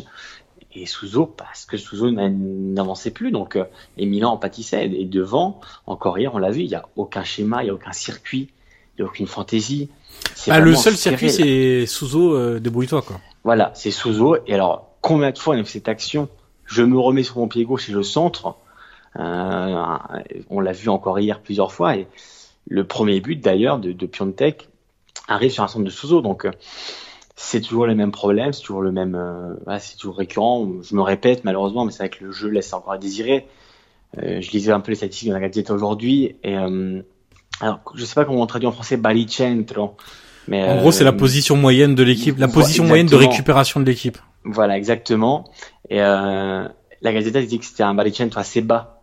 Ouais. tu vois, et quand tu joues au Frosinone, normalement, bon, tu dois quand même attaquer, enfin, tu dois, tu dois les asphyxier. Et j'ai vu Frosinone et parfois jouer mieux que Milan. Et d'ailleurs, en première mi-temps, ça n'a pas raté. À mi-temps, il y a eu les sifflets de tout le sac qui était encore une fois quasiment plein. On a un peu marre de, de, voir ce qui est proposé. Donc, euh, ouais, la deuxième mi-temps, euh, bah, le réveil est simple. Ça a été le penalty euh, arrêté par Donnarumma. Euh, et c'est là que ça a été, comme a dit Gattuso après le match, il a dit bon, on a toujours besoin de se prendre une, une droite. Je cite, besoin de se prendre une droite pour se réveiller. Et si ce arrive, que Donnarumma arrêté le penalty, le stade s'est un peu enflammé pour la première fois du match. Et juste après, Piontek a marqué, Souzo a mis le deuxième peu après. Mais c'est vrai que Milan, ça reste quand même très, très mauvais dans le jeu, c'est très compliqué. Et je pense que c'est pour ça que Leonardo, alors on en parlera après, mais je pense qu'à la fin de l'année, Gattuso restera pas dans tous les cas, euh, même s'il y aura une quatrième place en, Ligue des Champions, mais je pense qu'il restera pas parce que c'est vrai que le jeu proposé reste quand même largement à désirer et que surtout on a vu Frosinone déjà relégué qui jouait mieux qui jouait mieux et ça c'est quand même terrible. Euh, donc euh, donc voilà et une image moi symbolique qui m'a marqué c'est alors ça peut paraître anodin et c'est le coup d'envoi la deuxième mi-temps. Du coup c'est Frosinone qui qui du coup qui lance le coup d'envoi la deuxième mi-temps et plutôt tu vois de alors tu vois, on a souvent ces images de d'équipes qui agressent tout de suite tu sais qui sont prêtes à s'attaquer et bien plutôt que d'attaquer tout de suite Frosinone Milan a reculé en attendant et j'ai trouvé ça assez symbolique de, de, de la philosophie et de de ce que les joueurs ont, ont inculqué dans la tête en disant on attend et ensuite on se projette. Alors que non, un match comme ça, tu dois le, tu dois le manger. Tu, tu as un stade magnifique qui est pour toi. Tu as, as, le match quand même qui est une bonne, opportunité pour en mettre, on va dire, 3 ou 4. Euh, voilà, ça peut être une belle journée. Et encore hier, Milan est passé à côté de la correctionnelle sans un grand Donnarumma qui a fait encore un gros match. Euh, hier, ça a été l'homme du match avec Souzo évidemment, et Tchalanoglu, que j'ai trouvé beaucoup mieux en deuxième mi-temps, qui était replacé au milieu du terrain, euh, dans le cœur du jeu. Tiens. Ouais, oui, après la streak Bakayoko, euh, il est repassé quasiment devant la défense, et je te promets que c'était vraiment mais beaucoup mieux. Il a touché beaucoup plus de ballons, et il a vraiment donné un peu d'air au jeu. Euh, et forcément, avec un joueur technique comme Suzo, ils s'entendent très bien. On les a vu plusieurs fois combinés, donc euh, c'est là que, euh, je vais pas te mentir, j'ai pensé à toi, je me suis dit, mais quel gâchis.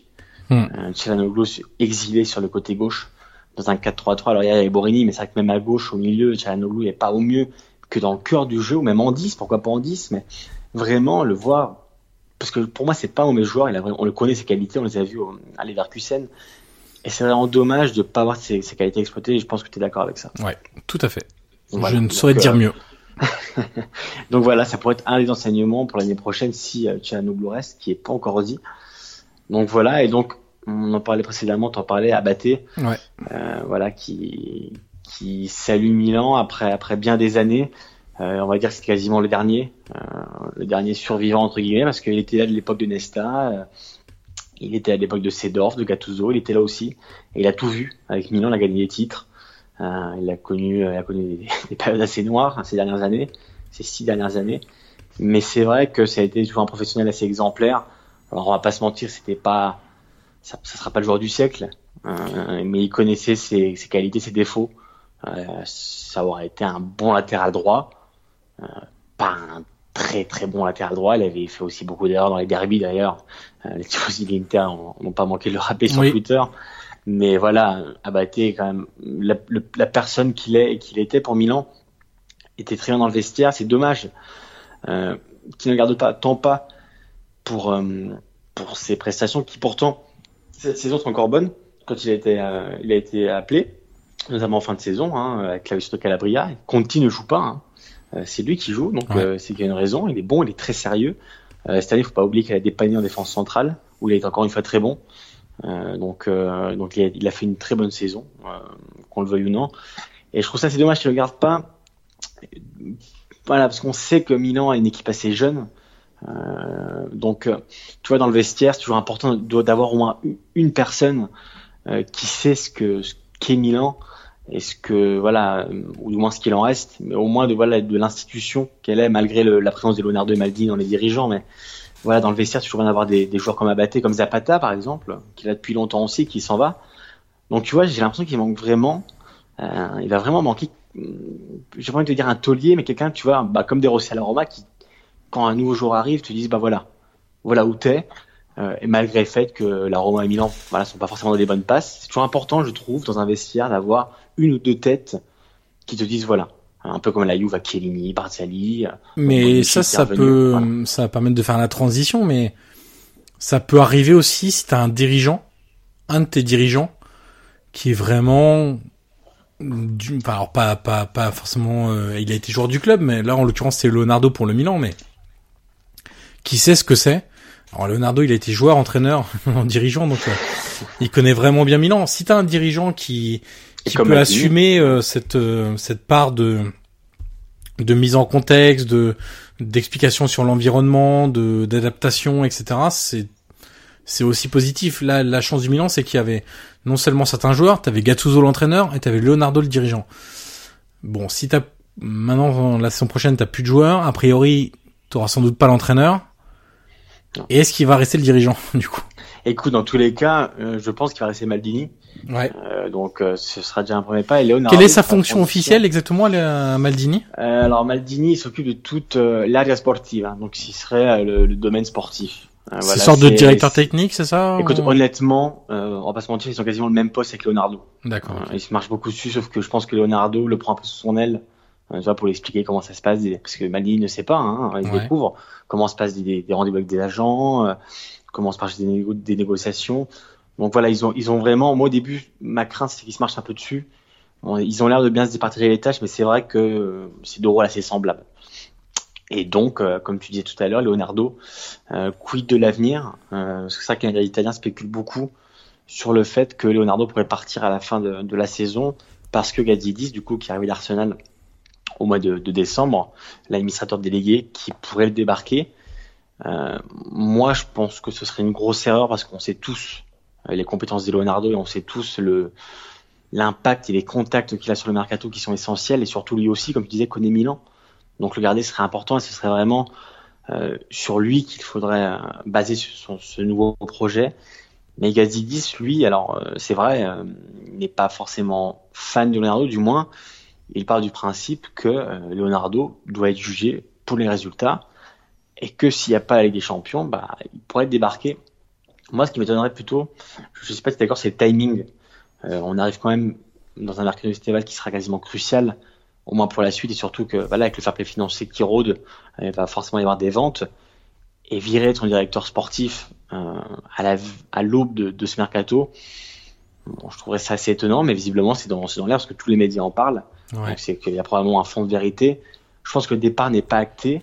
Il y a peut-être incompatibilité dans le travail. Voilà, dans... Je pense que Gatidis et Leonardo sont pas forcément sur la même longueur d'onde et on sait que Gatidis à Arsenal, voilà, était un décisionnaire. C'est quelqu'un qui, qui n'a pas peur de prendre des décisions. À partir du moment où tu le mets administrateur délégué, tu lui confies les clés de, du club. Hein, donc, Exactement, euh... et parfois impopulaire. Euh, parce que Leonardo, euh, Leonardo est quand même un, un grand dirigeant. Et c'est vrai que moi je trouverais ça dommage qu'il parte. Après, bon, on verra bien, mais en tout cas, ce qui est vrai, c'est que à la fin de la saison, il sera jugé. Et c'est pas impossible qu'il parte. Moi, ça m'étonnerait quand même qu'il parte. Mais bon, visiblement, ça pourrait être le cas. Donc, euh, après voir qui le remplacerait, c'est toujours pareil. Ouais. Mais du coup, ce sera un énième virage que prendrait Milan vers peut-être une nouvelle philosophie. Euh, donc, ça, c'est vrai que c'est, ça sera un Il y a quand même un chantier euh, qui peut être très très important à Milan cet été. Hein. Évidemment. Parce mais... que nouvel entraîneur, parce que potentiellement nouveau directeur sportif, parce que pas mal de joueurs en fin de contrat qui partent, mais il y a aussi le fair play financier et donc qu'est-ce que tu fais avec tout ça, euh, donc, ça Tu vas devoir vendre et surtout tu vas devoir garder une équipe compétitive pour l'année prochaine. Donc euh, tu vois par exemple un exemple tout, tout bête et tout simple, Donnarumma euh, qui refuse de parler de son avenir. Encore hier, il y a une question euh, d'un journaliste et lui en zone mixte a dit bah non, j'ai pas envie d'en parler. Moi, je pense que son avenir passe aussi par une Ligue des Champions. Mmh. Si euh, s'il se qualifie pas, enfin si Milan du moins se qualifie pas, moi j'exclus pas que Donnarumma euh, songe à partir parce qu'il a envie de se dire, c'est tout bête, mais il faut aussi l'imaginer, c'est un être humain et si, quand il voit les matchs qu'il y a eu cette année en Ligue des Champions, qui est complètement folle. Mhm. Bah, tu vois, lui aussi a envie d'avoir plus haut. Alors, il a que 20 ans, mais moi, je peux comprendre aussi qu'il est, fin de, de ce genre de match. Et s'il les dispute pas, et bah, lui aussi, à la fin, il va partir. C'est aussi le joueur qui a sans doute la plus grosse valeur marchande aujourd'hui à, à Milan. Tout à l'heure, on me demandait les prix, hein, pour, enfin, le prix pour Donnarumma. Euh, pour les gardiens, c'est toujours particulier parce que voilà, mais euh, depuis Allison, euh, depuis Kepa à Chelsea, moi, je pense que Donnarumma est, on va dire, dans les 60 millions. Mais il y a aussi une question, Guillaume, c'est que il y a eu beaucoup de changements dans, enfin, de changements, de transferts de gardiens la saison passée. Et du coup, où voilà, exactement. Bah, en tout cas, pas au Real parce qu'il y a Courtois. Pourtant, euh, un temps, tu te rappelles, on en parlait, on parlait Ouais. de, de Donnarumma. Pas au Barça parce qu'il y a Ter Stegen, pas à Liverpool parce qu'il y a Alisson, pas à Chelsea parce qu'ils viennent de mettre 80 millions d'euros sur un gardien, pas à Manchester United parce qu'a priori de Réa ils veulent le, le Ouais, conserver, Ah, bah, pas à City euh, parce que t'as Ederson, pas t'as éventuellement le Bayern mais j'ai du mal à voir le Bayern mettre autant d'argent sur un jeune gardien comme ça euh, et surtout, étranger. que, euh, Comme tu dis, les gardiens, généralement, c'est les chaises musicales. Quand un s'en va, ça débloque le reste. Comme ça. ça fait l'année dernière. T'as toujours la, la rumeur PSG qui peut revenir, mais déjà ils ont une situation très compliquée donc. euh, Oui. Avec leur gardien, donc, euh, ouais, voilà, c'est ça. Mais, mais c'est vrai que oui, ce serait aussi une question. Mais tu vois ce que je veux dire Moi, je me rappelle, par exemple, euh, bon, c'est pas, c'est pas le même, euh, le même cas, mais Andanovic à l'Inter, quand l'Inter joue pas avec des champions, lui arrive à un certain âge, euh, c'était dit bon, euh, si on n'y va pas, moi je m'en vais. Bon, là, Galinaron est beaucoup plus jeune, mais en tout cas, je peux aussi comprendre qu'ils se disent bon, euh, il est à Milan depuis, depuis la formation et qu'il a envie de se dire bon, maintenant j'ai envie de passer le cap et Milan ne le passe pas. Mhm. Euh, et cette année, tu passes, tu passes tellement près d'une qualification avec des champions et que si tu n'y vas pas, forcément, il y aura des conséquences pour, pour d'autres joueurs. euh, euh, et surtout, comme tu dis, le fair play financier, il va falloir au moins vendre euh, un ou deux joueurs et les plus bankable. Bon, bah, comme tu l'as dit, Donnarumma, peut-être Souzo, Tchalanoglu. Euh, bon, Piontek, on sait qu'il bougera pas, Paqueta non plus, mais tu vois, ça va vite. Hein. Pas beaucoup non plus de joueurs à 30-40 millions. Donc, voilà, ça va être un sacré chantier. Et comme tu dis, si le directeur sportif s'en va, si l'entraîneur s'en va, bon, euh, on va voir ce qui va se passer la dernière journée, parce que euh, voilà, Milan est revenu quand même à un point de l'Inter et de, de l'Atalanta. Dernier match, euh, on le rappelle, ce sera Spal-Milan, euh, dimanche soir. Voilà, on va voir s'ils vont déjà faire le job, parce que beaucoup, je vois beaucoup de tifosi du Milan qui disent bon, euh, va falloir quand même Poli fasse le taf à, à Milan contre l'Inter, que Sassuolo fasse le taf contre contre l'Atalanta, sauf que euh, bon, alors, il faut Il déjà faudra- gagne contre. Il faudra voir quel spal tu as. Si tu as la spal de la première mi-temps contre l'Udinese, et tu peux gagner 8-0. Si tu as la spal de la deuxième mi-temps, ça peut être plus compliqué. Eh, c'est pour ça, et surtout qu'on sait que la Spal chez elle, tu te rappelles la Roma, hein Mais Alors, ils avaient, certes, ils avaient encore- encore leur maintien en, en jeu. Exactement, il y avait encore de l'enjeu.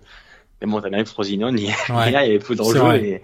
Donc, si Milan refait le même match qu'hier, euh, à, à- contre la Spal, ils ne gagneront jamais. Hmm. Par contre, s'ils sont un peu plus appliqués, un peu plus sérieux, et qu'il y a un peu plus, euh, voilà, moins d'envie, bon, bah voilà, il ira comme ça ira. Mais euh, en tout cas, déjà, je pense que Milan doit gagner contre, contre la Spal et ensuite voir ce qui se passera. Mais en tout cas, hier, c'était encore une fois un énième match pas très bon. La victoire est là, mais c'est vrai que cette fin de saison, alors euh, il y a des victoires, mais ça reste quand même très poussif euh, dans, le jeu. D'ailleurs, les supporters ont sifflé à la mi-temps, c'est quand même pas, pas un hasard. Alors on va passer euh, au choc. Euh, alors Juve et Atalanta c'était quand même déjà un, choc, mais il y avait aussi Naples-Inter hier. Donc pendant que tu te régalais devant le, le Juve Atalanta, moi j'étais euh, devant le Naples-Inter.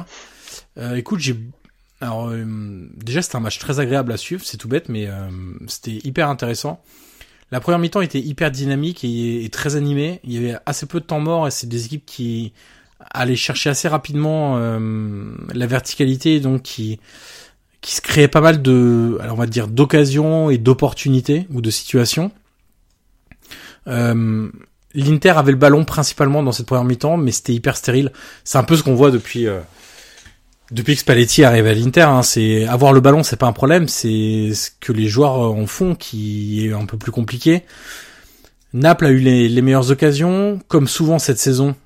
Euh, alors on a beaucoup critiqué le jeu de l'Inter, du Milan, de la Roma, euh, de la Juve. Et, euh, Naples, c'est quand même le gros qui réussit grosso modo à afficher quelque chose d'à peu près cohérent et mm, d'un peu plus séduisant, on va dire ça comme ça cette saison. Je sais pas si t'es d'accord avec moi, mais Oui. on va dire que c'est quand même meilleur euh, dans, dans le coefficient. Euh, euh, allez, on va dire quoi, spectacle, qualité du jeu.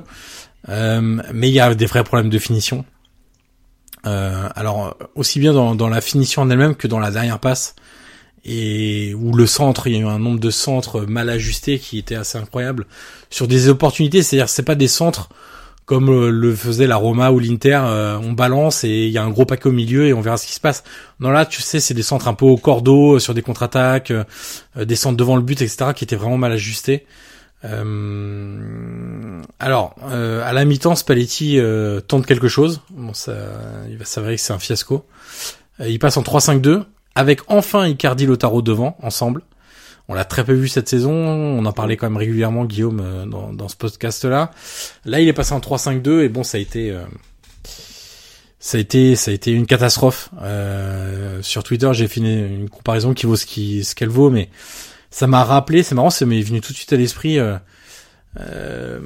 L'Inter de Gasperini, donc ça n'a pas duré longtemps, qui essayait de jouer avec une défense à 3 et qui se faisait transpercer par Novara. Euh, donc ça remonte hein, à quelques années.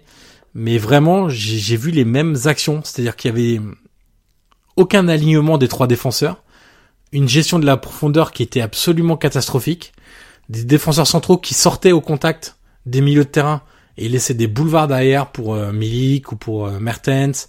Ensuite, ça a été pour Insigné, même Fabian Ruiz. Combien de fois Fabian Ruiz a fait des courses vers l'avant en profitant des, des, largesses de la défense de, de l'Inter euh, ça a été vraiment très très compliqué pour pour les interistes. Et les deux attaquants devant, du coup, ça n'a pas combiné, pas de. Non, il s'est pas passé grand chose. Euh... Je reste un peu déçu. Après, bon, est-ce que c'est euh, sur 45 minutes à Naples que tu dois juger l'association euh... J'en suis pas je persuadé. Crois que les deux, enfin les deux intrinsèquement, les que ce soit Icardi ou Lautaro, je crois qu'en en 2019 ils sont à deux ou trois buts à eux deux. Ouais. Alors on sait qu'Icardi arrive d'un moment assez compliqué, là il jouait plus. En tout cas, tu vois, même individuellement parlant, ben, ils traversent pas non plus leur, euh, leur meilleure période. Même Lautaro, voilà, qui qui est pas forcément prolifique. Euh. Bah, il rate, euh, il rate deux fois le coche en fait hier. Lautaro, il y a un sauvetage de Koulibaly. Euh, Lautaro frappe, ça va dans le but, mais le Koulibaly arrive on ne sait où. Il dégage de la tête en corner. Il s'est absolument, il a fait encore un match hier, mais c'est c'est dément. C'est vraiment incroyable. Et il tape la barre transversale aussi, Lautaro, en deuxième mi-temps sur un tir d'assez près d'ailleurs de mémoire. Euh, mais voilà, c'est pas possible d'arriver sur le Napoli et de te faire transpercer comme ça. Et alors à l'inverse, du côté du Napoli, moi ce que je trouve, c'est que si on était habitué à avoir une équipe qui attaque avec beaucoup de joueurs, notamment parce qu'elle était conçue comme ça, c'est-à-dire que tu euh, deux ailiers et un, un faux numéro 10, puisque Hamzik était plus un 8 à la fin, mais tu avais beaucoup de présence devant le but euh, et de joueurs qui accompagnaient les actions. Et là, ce qui m'a marqué, c'est que c'était beaucoup Fabien Ruiz qui était obligé d'accompagner les actions. Et on l'a vu plusieurs fois cette saison, je trouve que ça manque de présence autour de l'attaquant de pointe. Et ce 4-4-2, en fait, je sais pas s'il est hyper adapté. Je sais pas si on le verra encore la saison prochaine.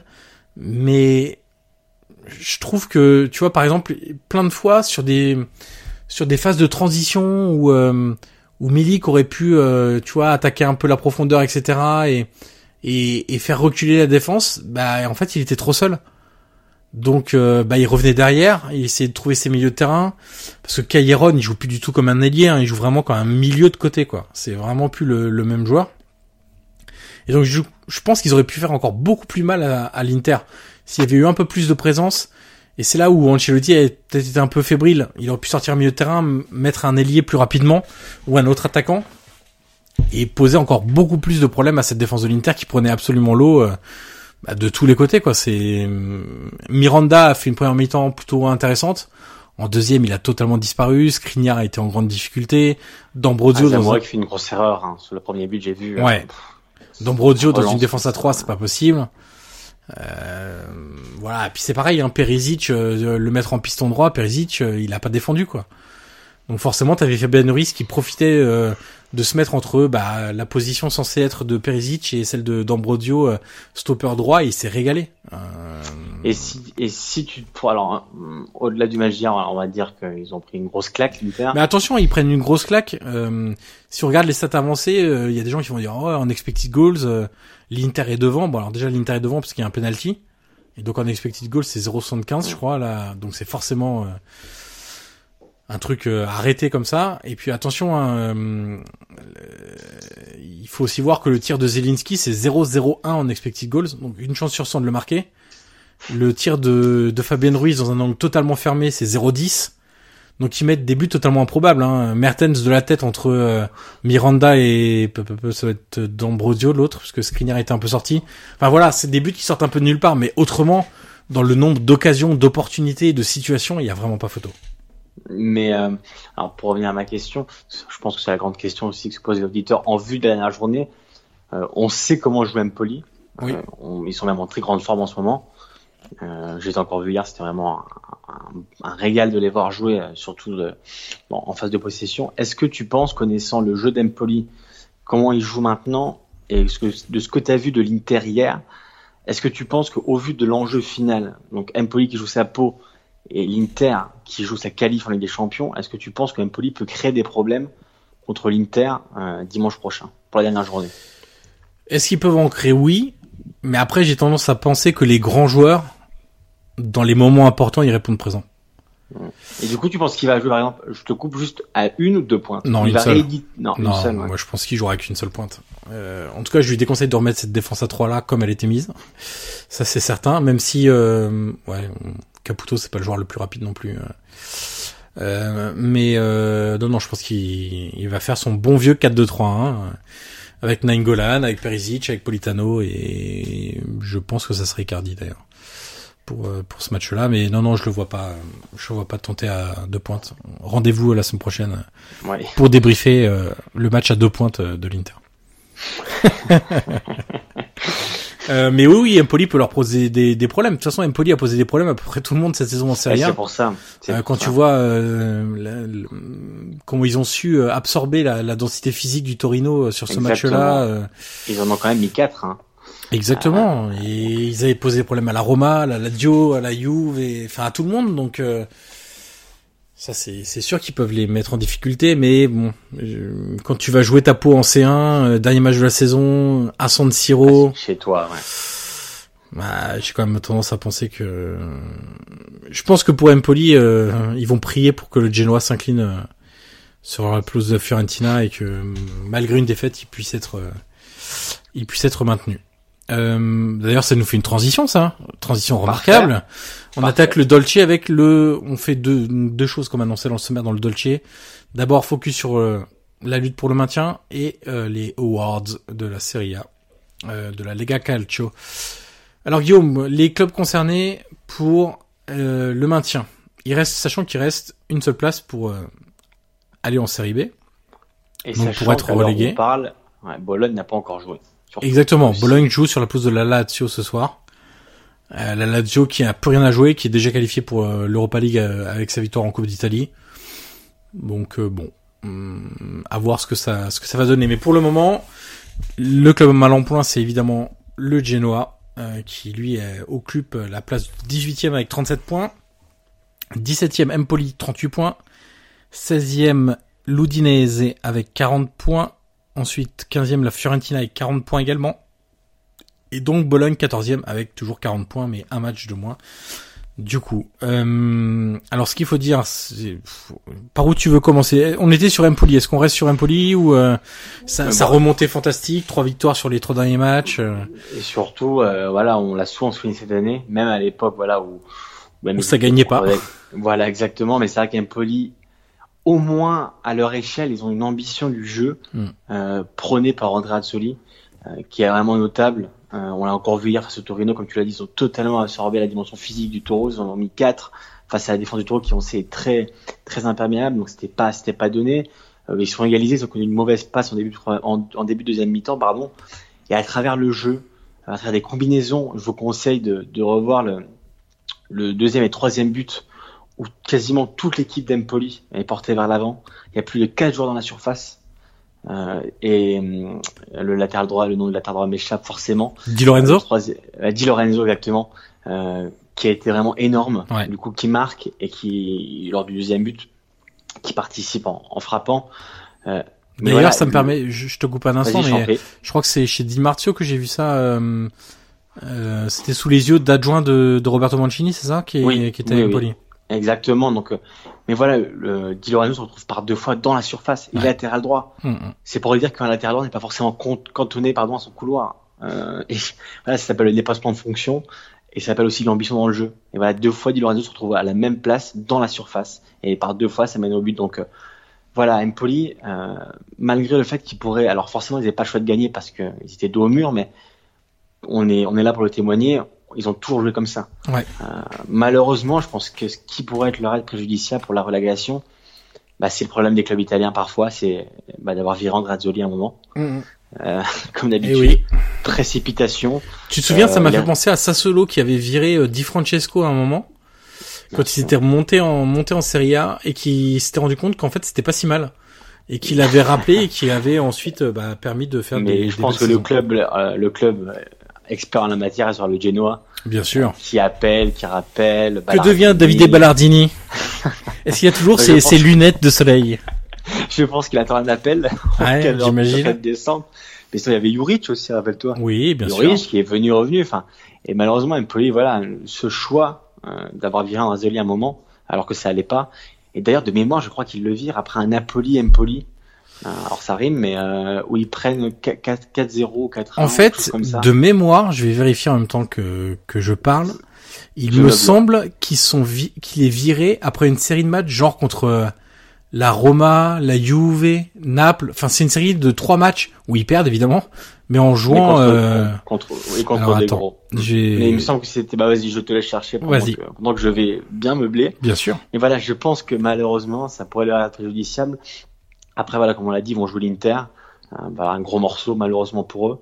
Mais euh, voilà, on sait que euh, ils peuvent aller faire un résultat. Alors, un nul pourrait leur suffire. Si de l'autre côté, euh, euh, Genoa Fiorentina euh, se passe comme eux ils veulent, mais voilà, je suis assez curieux de voir ce qui va se passer dimanche à, Milan contre l'Inter, mais en tout cas contre le Torino qui était en course pour l'Europe. Empoli a une nouvelle fois montré qu'il mériterait de rester en, en Serie A, ou du moins ce serait même souhaitable tant, cette ambition dans le jeu manque.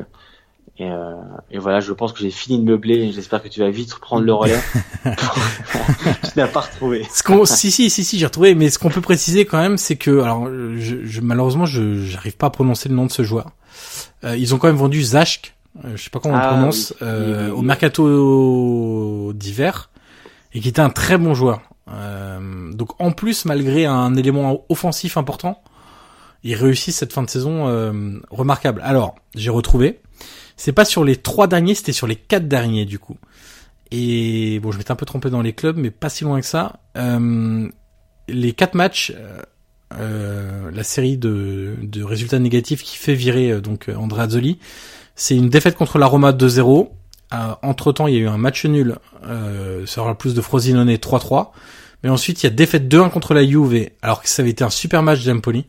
Ils avaient été très bons. Et une défaite effectivement 5-1 à Naples. Ah, voilà. Euh, voilà, donc il a été viré après ça. Et précisons quand même pour lui rendre, on va dire un peu hommage, euh, que Yakini qui est arrivé fait quand même quatre matchs sans défaite à son arrivée, dont trois victoires contre l'Udinese, l'Atalanta et Bologne. Mais bon, ça n'a pas vrai. duré très longtemps. Mais tu vois, alors, ironie du sort, ou alors euh, du hasard, enfin du hasard, non, parce que le hasard pour moi n'existe pas, mais dis-toi que Traoré, du coup, qui a encore été énorme face Ouais. dans, dans l'activité, dans, dans la dimension physique, dans tout, euh, pour, du coup, a déjà signé à la FIO, on le Ouais. sait. Et du coup, ça, parfait, ça permet de faire une nouvelle transition, mais Oh là là, la, quel la- talent. oui, la Fiorentina. Imagine-toi que Empoli se sauve et que la Fiorentina descende. Ça serait quand même. Surtout que, très honnêtement, je pense pas qu'il y ait de clause, euh, parce qu'à ce moment-là, il devait surtout pas imaginer que la Fiorentina pouvait descendre. Mais tu voilà, tu vois, pour te dire à quel point des fois c'est quand même c'est fou. Dans le sens où voilà, il a déjà signé à la FIO en se disant bon, je vais probablement passer un step euh, forcément en, en signant euh, dès les dès cet hiver pour l'année prochaine, enfin, pour l'été prochain. Et en fait, les Fiorentina, bah, du coup, je pense que tu vas prendre le relais, mais du coup, la Fiorentina qui va jouer sa peau face au Genoa parce qu'ils ont encore perdu. On peut dire encore parce que depuis Oui. quand elle est arrivée, c'est quand même c'est quand même beaucoup ça. Ils ont encore perdu à Parme dimanche. Oui, la Fiorentina qui se retrouve avec 40 points. Alors euh, c'est c'est c'est pas les plus mal placés, mais Non, ils sont mais- pas écartés de de cette course à à la au maintien. Que dire sur la Fiorentina qu'on n'a pas déjà dit? C'est assez compliqué parce que semaine après semaine, on a les mêmes symptômes, on a les mêmes erreurs, on a J'ai l'impression qu'il pourrait mettre n'importe quel entraîneur en ce moment, ça changerait pas grand chose. Euh, il reste quand même sur euh, une série euh, catastrophique. C'est, c'est pour un club de cette envergure-là, je suis pas sûr qu'on ait déjà vu ça. je répète parce que je l'avais dit la, la semaine dernière, mais la dernière victoire de la Fiorentina, ça date du 17 février. Il y a donc plus de trois mois. La dernière victoire à domicile de la Fiorentina date du 16 décembre. Mais 16 décembre 2018. Donc on arrive que, bah on sait, on est à 6 mois, c'est ça, ça doit faire. 5 mois, pardon, euh, 5 mois sans victoire à domicile. 2 mois sans, 3 mois sans la même victoire. Sans même une victoire. Je parle plus français décidément. Je vais la refaire, ce sera peut-être plus, plus simple. 5 mois sans victoire à domicile, 3 mois sans victoire tout court en Serie A. C'est absolument euh, catastrophique. Il euh, n'y a pas d'autre mot. Euh, T'as des joueurs qui plongent totalement. Euh, mentalement, ils sont pas du tout. Ils sont pas préparés à lutter pour euh, pour pour ça aussi. Hein. C'est des joueurs qui sont en début de saison, la Fiorentina, on les imaginait plutôt à la lutte pour l'Europa League que à la lutte pour le maintien. Surtout qu'ils ont l'effectif, surtout qu'ils ont l'effectif pour. Bien sûr qu'ils ont l'effectif pour. Mais là, le problème, euh, tu regardes les derniers matchs, euh, défaite de 1 sur la pousse de la Juve, après 30 très bonnes premières minutes en début de match, défaite contre l'Atalanta en Coupe d'Italie, donc ça c'était 2-1, défaite à domicile contre Sassuolo, défaite à Empoli, défaite à domicile contre Milan, défaite contre Parme 1-0. Euh, ça fait quatre résultats consécutifs que la Fiorentina perd 1-0.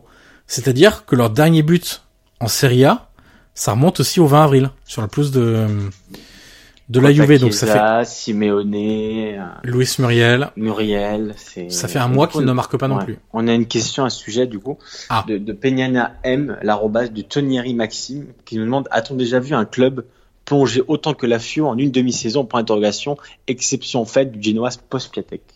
Alors déjà, euh, Maxime est infidèle, donc salons-le comme il se doit. Euh, Est-ce qu'on a déjà vu ça euh, Je t'avoue qu'il faudrait se plonger un peu dans, dans les archives. Hein. Dans les archives et là, euh, comme ça. Euh... Mais disons que c'est assez incroyable. Pour un club de cette envergure-là, d'autres clubs certainement. T'as sans doute des clubs qui ont. T'as la Samp. Tu, on peut parler de la Samp, mais je pense que c'était toute la saison qui était vraiment galère euh, post qualif en Ligue des Champions. C'est pas vraiment. Disons que je suis pas qu'il y ait une chute. La, euh, la dramaturgie au max.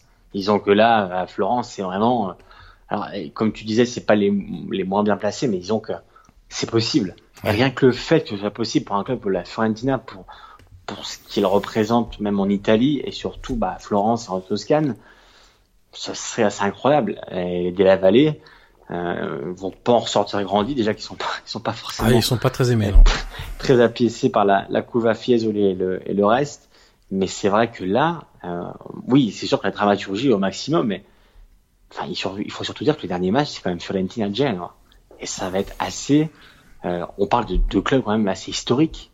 Ouais. Euh, et l'un des deux euh, risque d'aller en série B. Donc, euh, c'est, la dernière journée va être, va être, complètement folle. Mais la Fiorentina, en tout cas, elle va probablement se sauver. Mais disons que rien que le fait qu'elle risque à la dernière journée de la série B, c'est complètement incroyable. Et donc le dernier club sur lequel on voulait insister, c'est le Genoa au plus mal après son match nul un partout contre Cagliari, euh, en position de descendre du coup avant cette euh, journée. Euh, bon, j'ai pas refait les calculs hein, avec et sans Piontek, je pense que maintenant tout le monde a compris, mais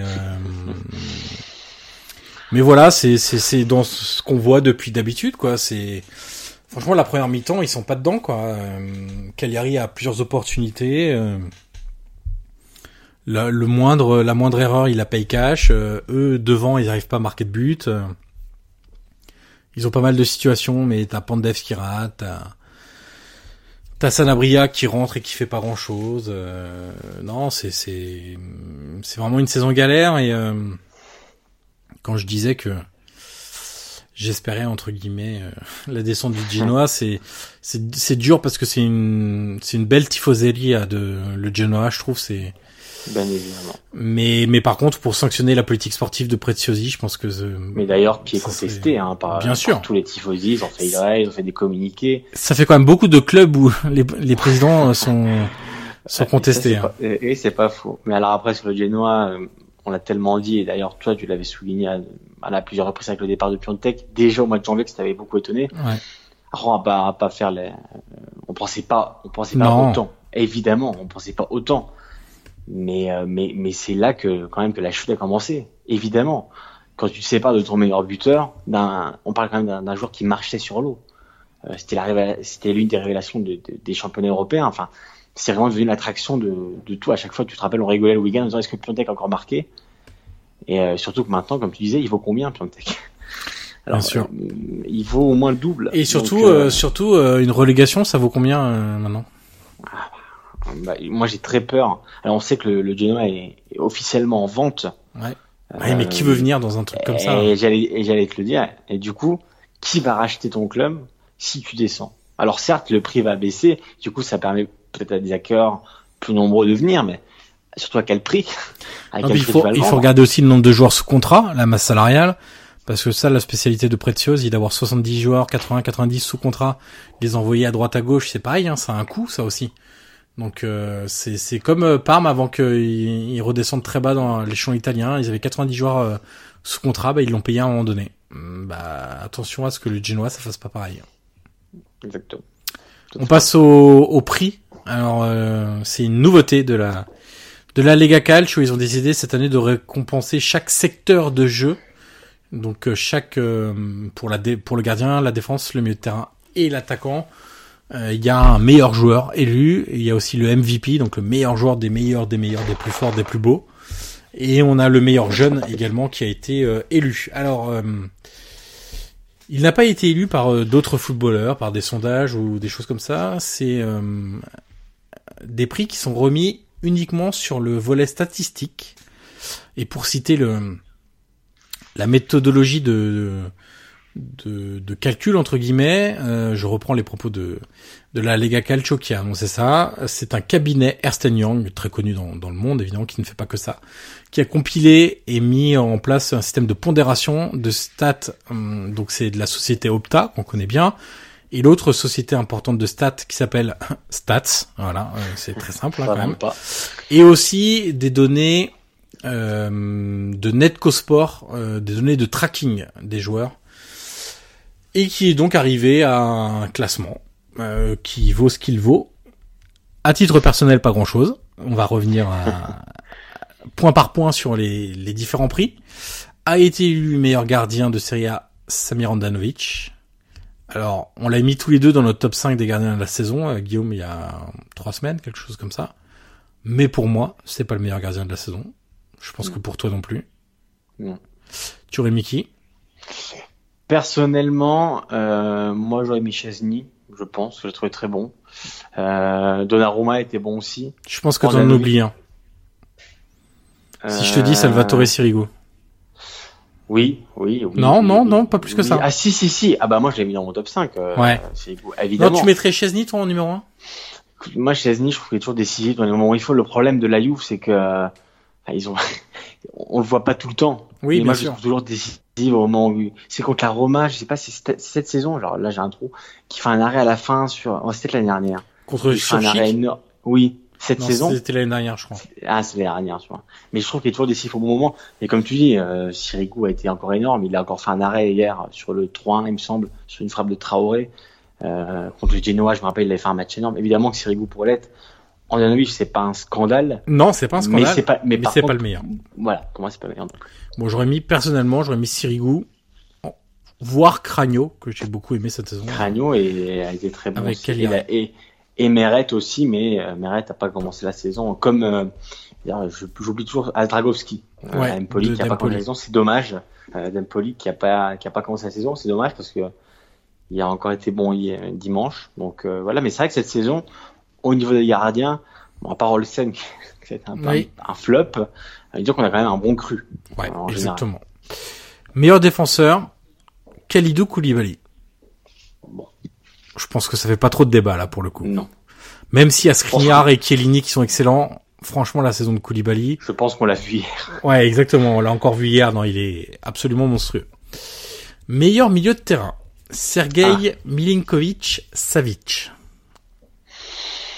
Oui, bah. voilà, voilà, c'est de, de quoi se baser sur les stats.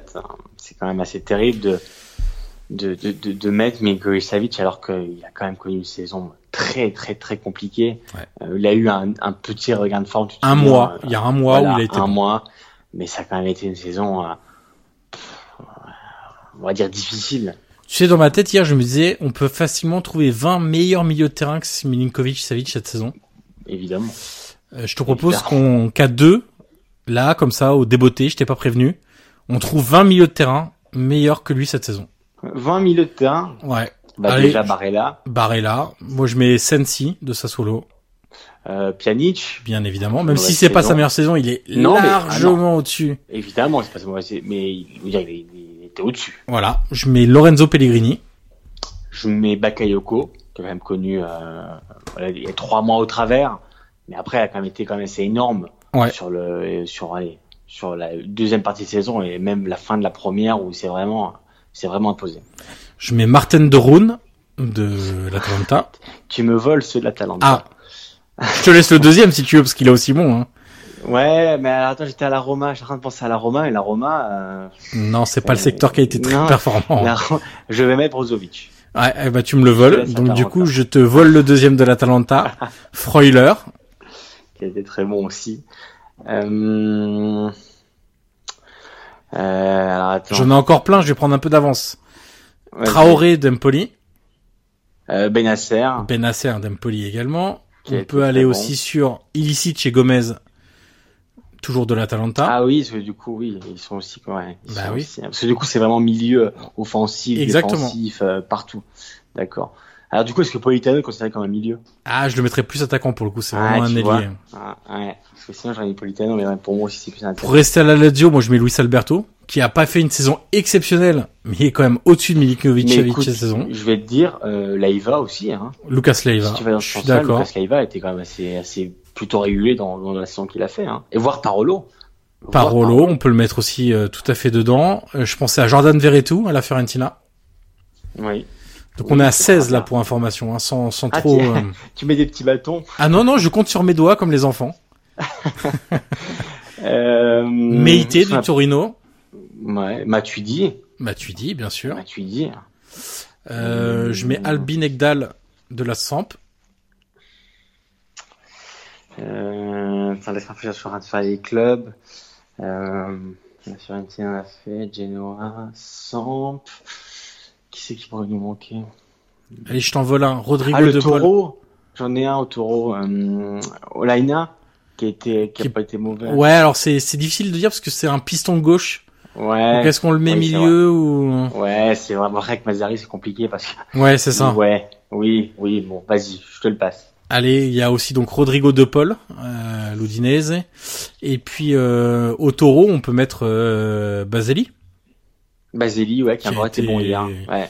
Bon là on est à Très 22 bon. déjà, hein, donc euh, mais on peut continuer encore si tu veux. Il y a, on peut citer Fabian Ruiz, on peut situer Zielinski, euh, on peut mettre Alan. Alan. Bien Alan, sûr. Évidemment. Moi je suis pas loin de mettre Paqueta aussi parce que même s'il a que depuis janvier sur ce qu'il a montré, je trouve ça quand même très costaud. Oui, évidemment, mais tu vois, pour moi, c'est pas un milieu, enfin, c'est un milieu de terrain, oui, mais tu vois ce que je veux dire, c'est, j'ai tellement une notion du milieu de terrain différente en fonction des joueurs, des profils. Bien sûr, là c'est au sens large. Hein, ouais, là, c'est vraiment au sens large, ouais. c'est vraiment au sens large. hum, Oui, Paqueta, évidemment, depuis qu'il est arrivé, il a quasiment joué tous les matchs. Bon, maintenant, il est suspendu, mais euh, oui, c'est aussi l'un des meilleurs, évidemment. donc voilà, donc on arrive facilement à quasiment Et une trentaine. Il y a aussi Pulgar de, de Bologne. Pulgar, et par alors, Dieu sait que Kessie fait pas une bonne saison, et tu vois, pour moi, Kessie, Milinkovic Savic font quasiment la même saison. Exactement. Euh, surtout, voilà, pour moi, elle est quasiment aussi mauvaise de l'un que de l'autre. Euh, on passe au meilleur attaquant. Euh, Quagliarella. Oui, oui, parce que parce que parce que Fabio, parce que Fabio, parce que parce que il a son âge, parce que il bat Ronaldo. Euh, c'est c'est voilà. c'est Moi pas j'aurais mis aussi que, enfin, c'est pas scandaleux pour moi. C'est comme Andanovic, c'est pas scandaleux. Mais Piontek quand même cette saison. C'est c'est c'est la révélation. Piontek qui ne tire pas les penalties. Précision. Collarella, tu, tu, tu peux regarder combien Collarella a mis des penalties Bien sûr, en je peux regarder. Je, je t'invite à meubler quelques mais instants. je, je vais meubler. Non, mais c'est vrai que Piontek aussi, évidemment, peut être considéré comme meilleur attaquant de la saison parce que, comme je l'ai dit tout à l'heure, c'était l'attraction.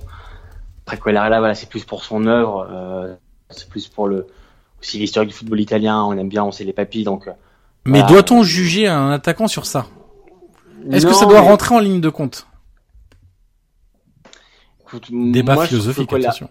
je, je trouve que c'est, mais comme tu dis, le, le facteur penalty, et il me semble que Quagliarella en a mis quand même beaucoup, beaucoup.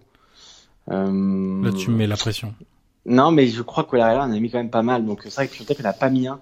Ah si, il en a mis, il en a mis quelques-uns au Genoa, Piontek aussi.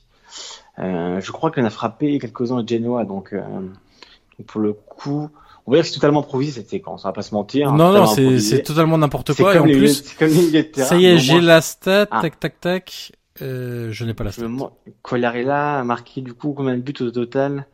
Il doit être à 25. C'est une absolue catastrophe. Ah, ça y est, je, je vais la voir, je vais la voir. Tu vas la voir. Mais je crois que Piontek aussi, hein, je le revois frapper. Il a euh, marqué 9 buts sur penalty, quoi, Lirera. Ouais, ouais. J'allais dire 10. Ouais, Un 9. Euh, Et tu- et je, je pars de ce pas à la recherche de Piontek. De Piontek. Donc je t'invite une nouvelle fois à meubler. Non, tu non, peux nous parler de Nancy, par exemple. Tu peux nous parler de de ton Non, amour pour la quiche Lorraine, pour un... Non, on peut dire que Jean-Marc Furlan va rejoindre la, la JOCR. Oui. Et du coup, je suis très heureux pour toi parce que je sais que c'est un club qui, dont tu es attaché. Exactement. Et, et je pense que c'est un très bon choix. Ah, je- J'en suis absolument ravi, hein, sache-le. Bah, en tout cas, euh, euh, c'est un très bon entraîneur et c'est quand même un sacré choix de de pas aller en Ligue 1 avec un club que tu as remonté pour rester en deuxième avec avec Auxerre. Donc, écoute, Alors, attention, on va du faire une petite précision linguistique. On dit Auxerre et non Ah. pas Auxerre. Auxerre. Exactement. Eh ben, écoute, je, je me coucherai moins bête. Et voilà, c'est toujours ça de prix. Hein. Écoute, on fait ce qu'on peut. Mais Euh, du coup, euh, Et donc, du coup, Piontek est à deux penalties tirés. ouais, et, les deux sont au Genoa, donc. euh, Voilà. Mais bon, c'est pas, c'est absolument pas scandaleux que ce soit Quagliarella. hein. Non, mais en tout, enfin comme tout, comme tout prix. ouais, le problème des stats, c'est que comme tout prix, euh, enfin il n'y a pas que les stats qui rentrent, il y a aussi, tu vois, euh, un cadre. Enfin il y a, y a tout. C'est compliqué de se baser que sur des stats. Enfin Ouais. le football n'est- pas que des stats, parce que sinon, comme je t'ai dit en off, autant qu'on fasse plus rien. Si les stats Ouais. partent pour, euh, pour pour décrire le football, autant qu'on arrête. Puis bah voilà, on, on discute plus. C'est vrai que c'est pris honnêtement. alors, tu l'as dit, moi je te suis sur sur le sujet. L'idée, l'idée, je peux, je peux la comprendre, mais la, la, voilà, la manière, non.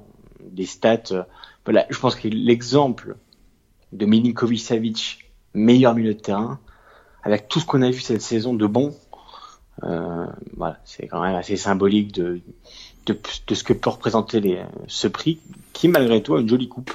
Euh, je sais pas si t'as vu les, les trophées, Ouais. mais euh, là je les trouve. C'est déjà ça. Écoute, Alors pour euh, faire les deux derniers prix, MVP Cristiano Ronaldo. Bon là c'est euh, oui bon pourquoi pas. euh, C'est pas scandaleux mais bon. C'est aussi il y a aussi le facteur Cristiano Ronaldo qui rentre en ligne de compte. évidemment. Et meilleur jeune Zaniolo. Bon Bah, j'ai pas trop réfléchi à qui aurait pu avoir d'autres. Je connais même pas Alors. la limite d'âge en fait sur ce prix. Je vais essayer de la trouver. Disons que Zaniolo, alors j'y ai pensé hier, figure-toi. Euh, alors il a, il a connu quand même le- la grosse explosion qu'on a tous vue. Et après, ça a quand même été plus. Ouais. Alors aussi une question de poste, parce qu'on en a assez parlé aussi. Il joue pas toujours à, à son poste de prédilection. Euh, mais c'est vrai qu'on va dire que le, comment dire, en italien on dit toujours que voilà c'était un tube. On va dire que le tube c'est un peu, un peu calmé euh, sur les derniers mois, mais c'est vrai que euh, la révélation, enfin le, le moment où Zaniolo a explosé, euh, ça a été assez incroyable, surtout tu te rappelles quand Mancini l'avait appelé alors qu'il n'avait pas joué un match. Je crois que son premier match en Ligue des Champions c'est Bernabeu. Euh, Exactement. euh, donc euh, c'était assez assez dingue. Mais oui, le, le- après voilà, tout dépend quel âge. Eh ben, en fait, euh, la Lega Calcio ne le dit pas. Donc, euh, Ah oui. même sur les communiqués officiels et tout, il n'y a pas l'âge. Donc, euh, Parce que le meilleur espoir, c'est pour être compliqué. ça va de, ça, veut- ça veut tout rien dire. oui, t'en as qui considèrent de, de 17 à 23 ans. Donc, Voilà, Donnarumma est dans ce cas-là aussi pour elle. C'est ça. Ce que je veux dire, par exemple, euh, Barella, je j'ai pas l'âge. euh, l'âge Barella, il doit avoir tête, mais 21, non Voilà, donc euh, lui aussi, hein, il fait une grosse saison avec Cagliari. Barella, il vient d'avoir 22 ans. Voilà, donc euh, tout dépend les critères, tout dépend sur quoi c'est basé, c'est toujours, le, le même problème. Donc, euh, non. En tout cas, je, je pense qu'on a dénoncé ces prix. Et c'est déjà une belle victoire. Exactement. Et puis euh, pour boucler quand même, on va rappeler la, la prochaine journée, la 38e, la dernière, la dernière des dernières. Et t'as eu de la chance que le calendrier est tombé ce lundi. Oui, alors ça c'est pareil, c'est magnifique ça. On, Ah bah, non, mais- on prévoit les horaires des matchs euh, le mardi Est-ce que- avant le lundi pardon avant le, la journée du, du Est-ce que dimanche. tu te rends compte voilà. Parce que hier, du coup, tu sais, moi, je me suis demandé à la fin des matchs, bon, j'étais impatient de la dernière en me disant, bon, c'est quand que ça va, ça va se passer? Et en fait, là, j'ai mis un message sur Twitter pour savoir bah, quand allait se passer la dernière journée. Et tout le monde m'a dit, bah, c'est pas encore fixé. Voilà, c'est la classe à Dallas. Euh, euh, alors ils font un match le samedi à 18h parce qu'il n'y a plus rien à jouer et donc même la dernière journée ils respectent plus rien. On n'a même pas le droit au multiplex complet. Donc un match samedi, euh, voilà, Dazone est ravi d'accueillir le match Frosinone Chievo Vérone à 18h, euh, Ah, qui c'est- serait digne d'une affiche du dimanche midi 30. Euh, donc on a vu ce plus de, on a l'heure. plus d'ailleurs de, de match dimanche di- midi 30, c'est terminé. Il y en a pas lors de la dernière journée. On fera un débrief de ça parce que j'ai tenu les comptes, hein, euh, bien sûr, du dimanche euh, midi 30. Euh, dimanche donc, un match à 15h Torino-Lazio, parce qu'il n'y a plus rien à jouer non plus. Euh, 18h Sampdoria Juve, car il n'y a plus, joie- plus rien à jouer non plus. Et enfin, on a un multiplex de 7 matchs, dimanche soir 20h30, avec Atalanta Sassuolo, Bologne Naples, Cagliari Udinese, Fiorentina Genoa, Inter Empoli, Roma Parme, Spal Milan. Attention, précision autour de la rencontre Bologne-Naples prévue dimanche à 20h30. Dans le cas où le résultat du match Lazio-Bologne qui a lieu ce lundi soir euh, ne, nécess- ne nécessiterait pas d'être dans le multiplex, c'est-à-dire en gros, pour faire simple, que Bologne prenne au moins un point et donc se sauve mathématiquement, la rencontre Bologne-Napoli aura lieu le samedi à 20h30. Je suis complet.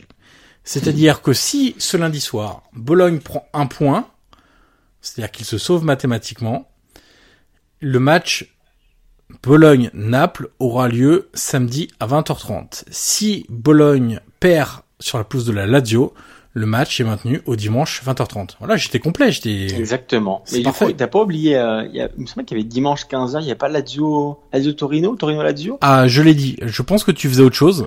Non, vraiment, ah non, je Si, si, si, si, si, si, je pense que tu ne m'écoutais pas. 15 Ouais, je pense que tu es en train de mettre une quiche Lorraine au, au four et tu m'as absolument pas écouté. Pas du tout. Ah bah j'ai pas, du coup. euh, Torino Lazio, oui, parce qu'il y a rien à jouer. Ai-je précisé qu'il n'y avait 15. aucun enjeu de ce match? Euh, Voilà, les, les auditeurs en seront témoins. Et, et pour se Oui. plaindre, ils t'enverront des des, des, des, des, des Des- photos de, de quiche Lorraine. Voilà, sur Ah Twitter. J'ai j'ai cru que tu allais dire des insultes. Non, bah non, certainement pas, voyons.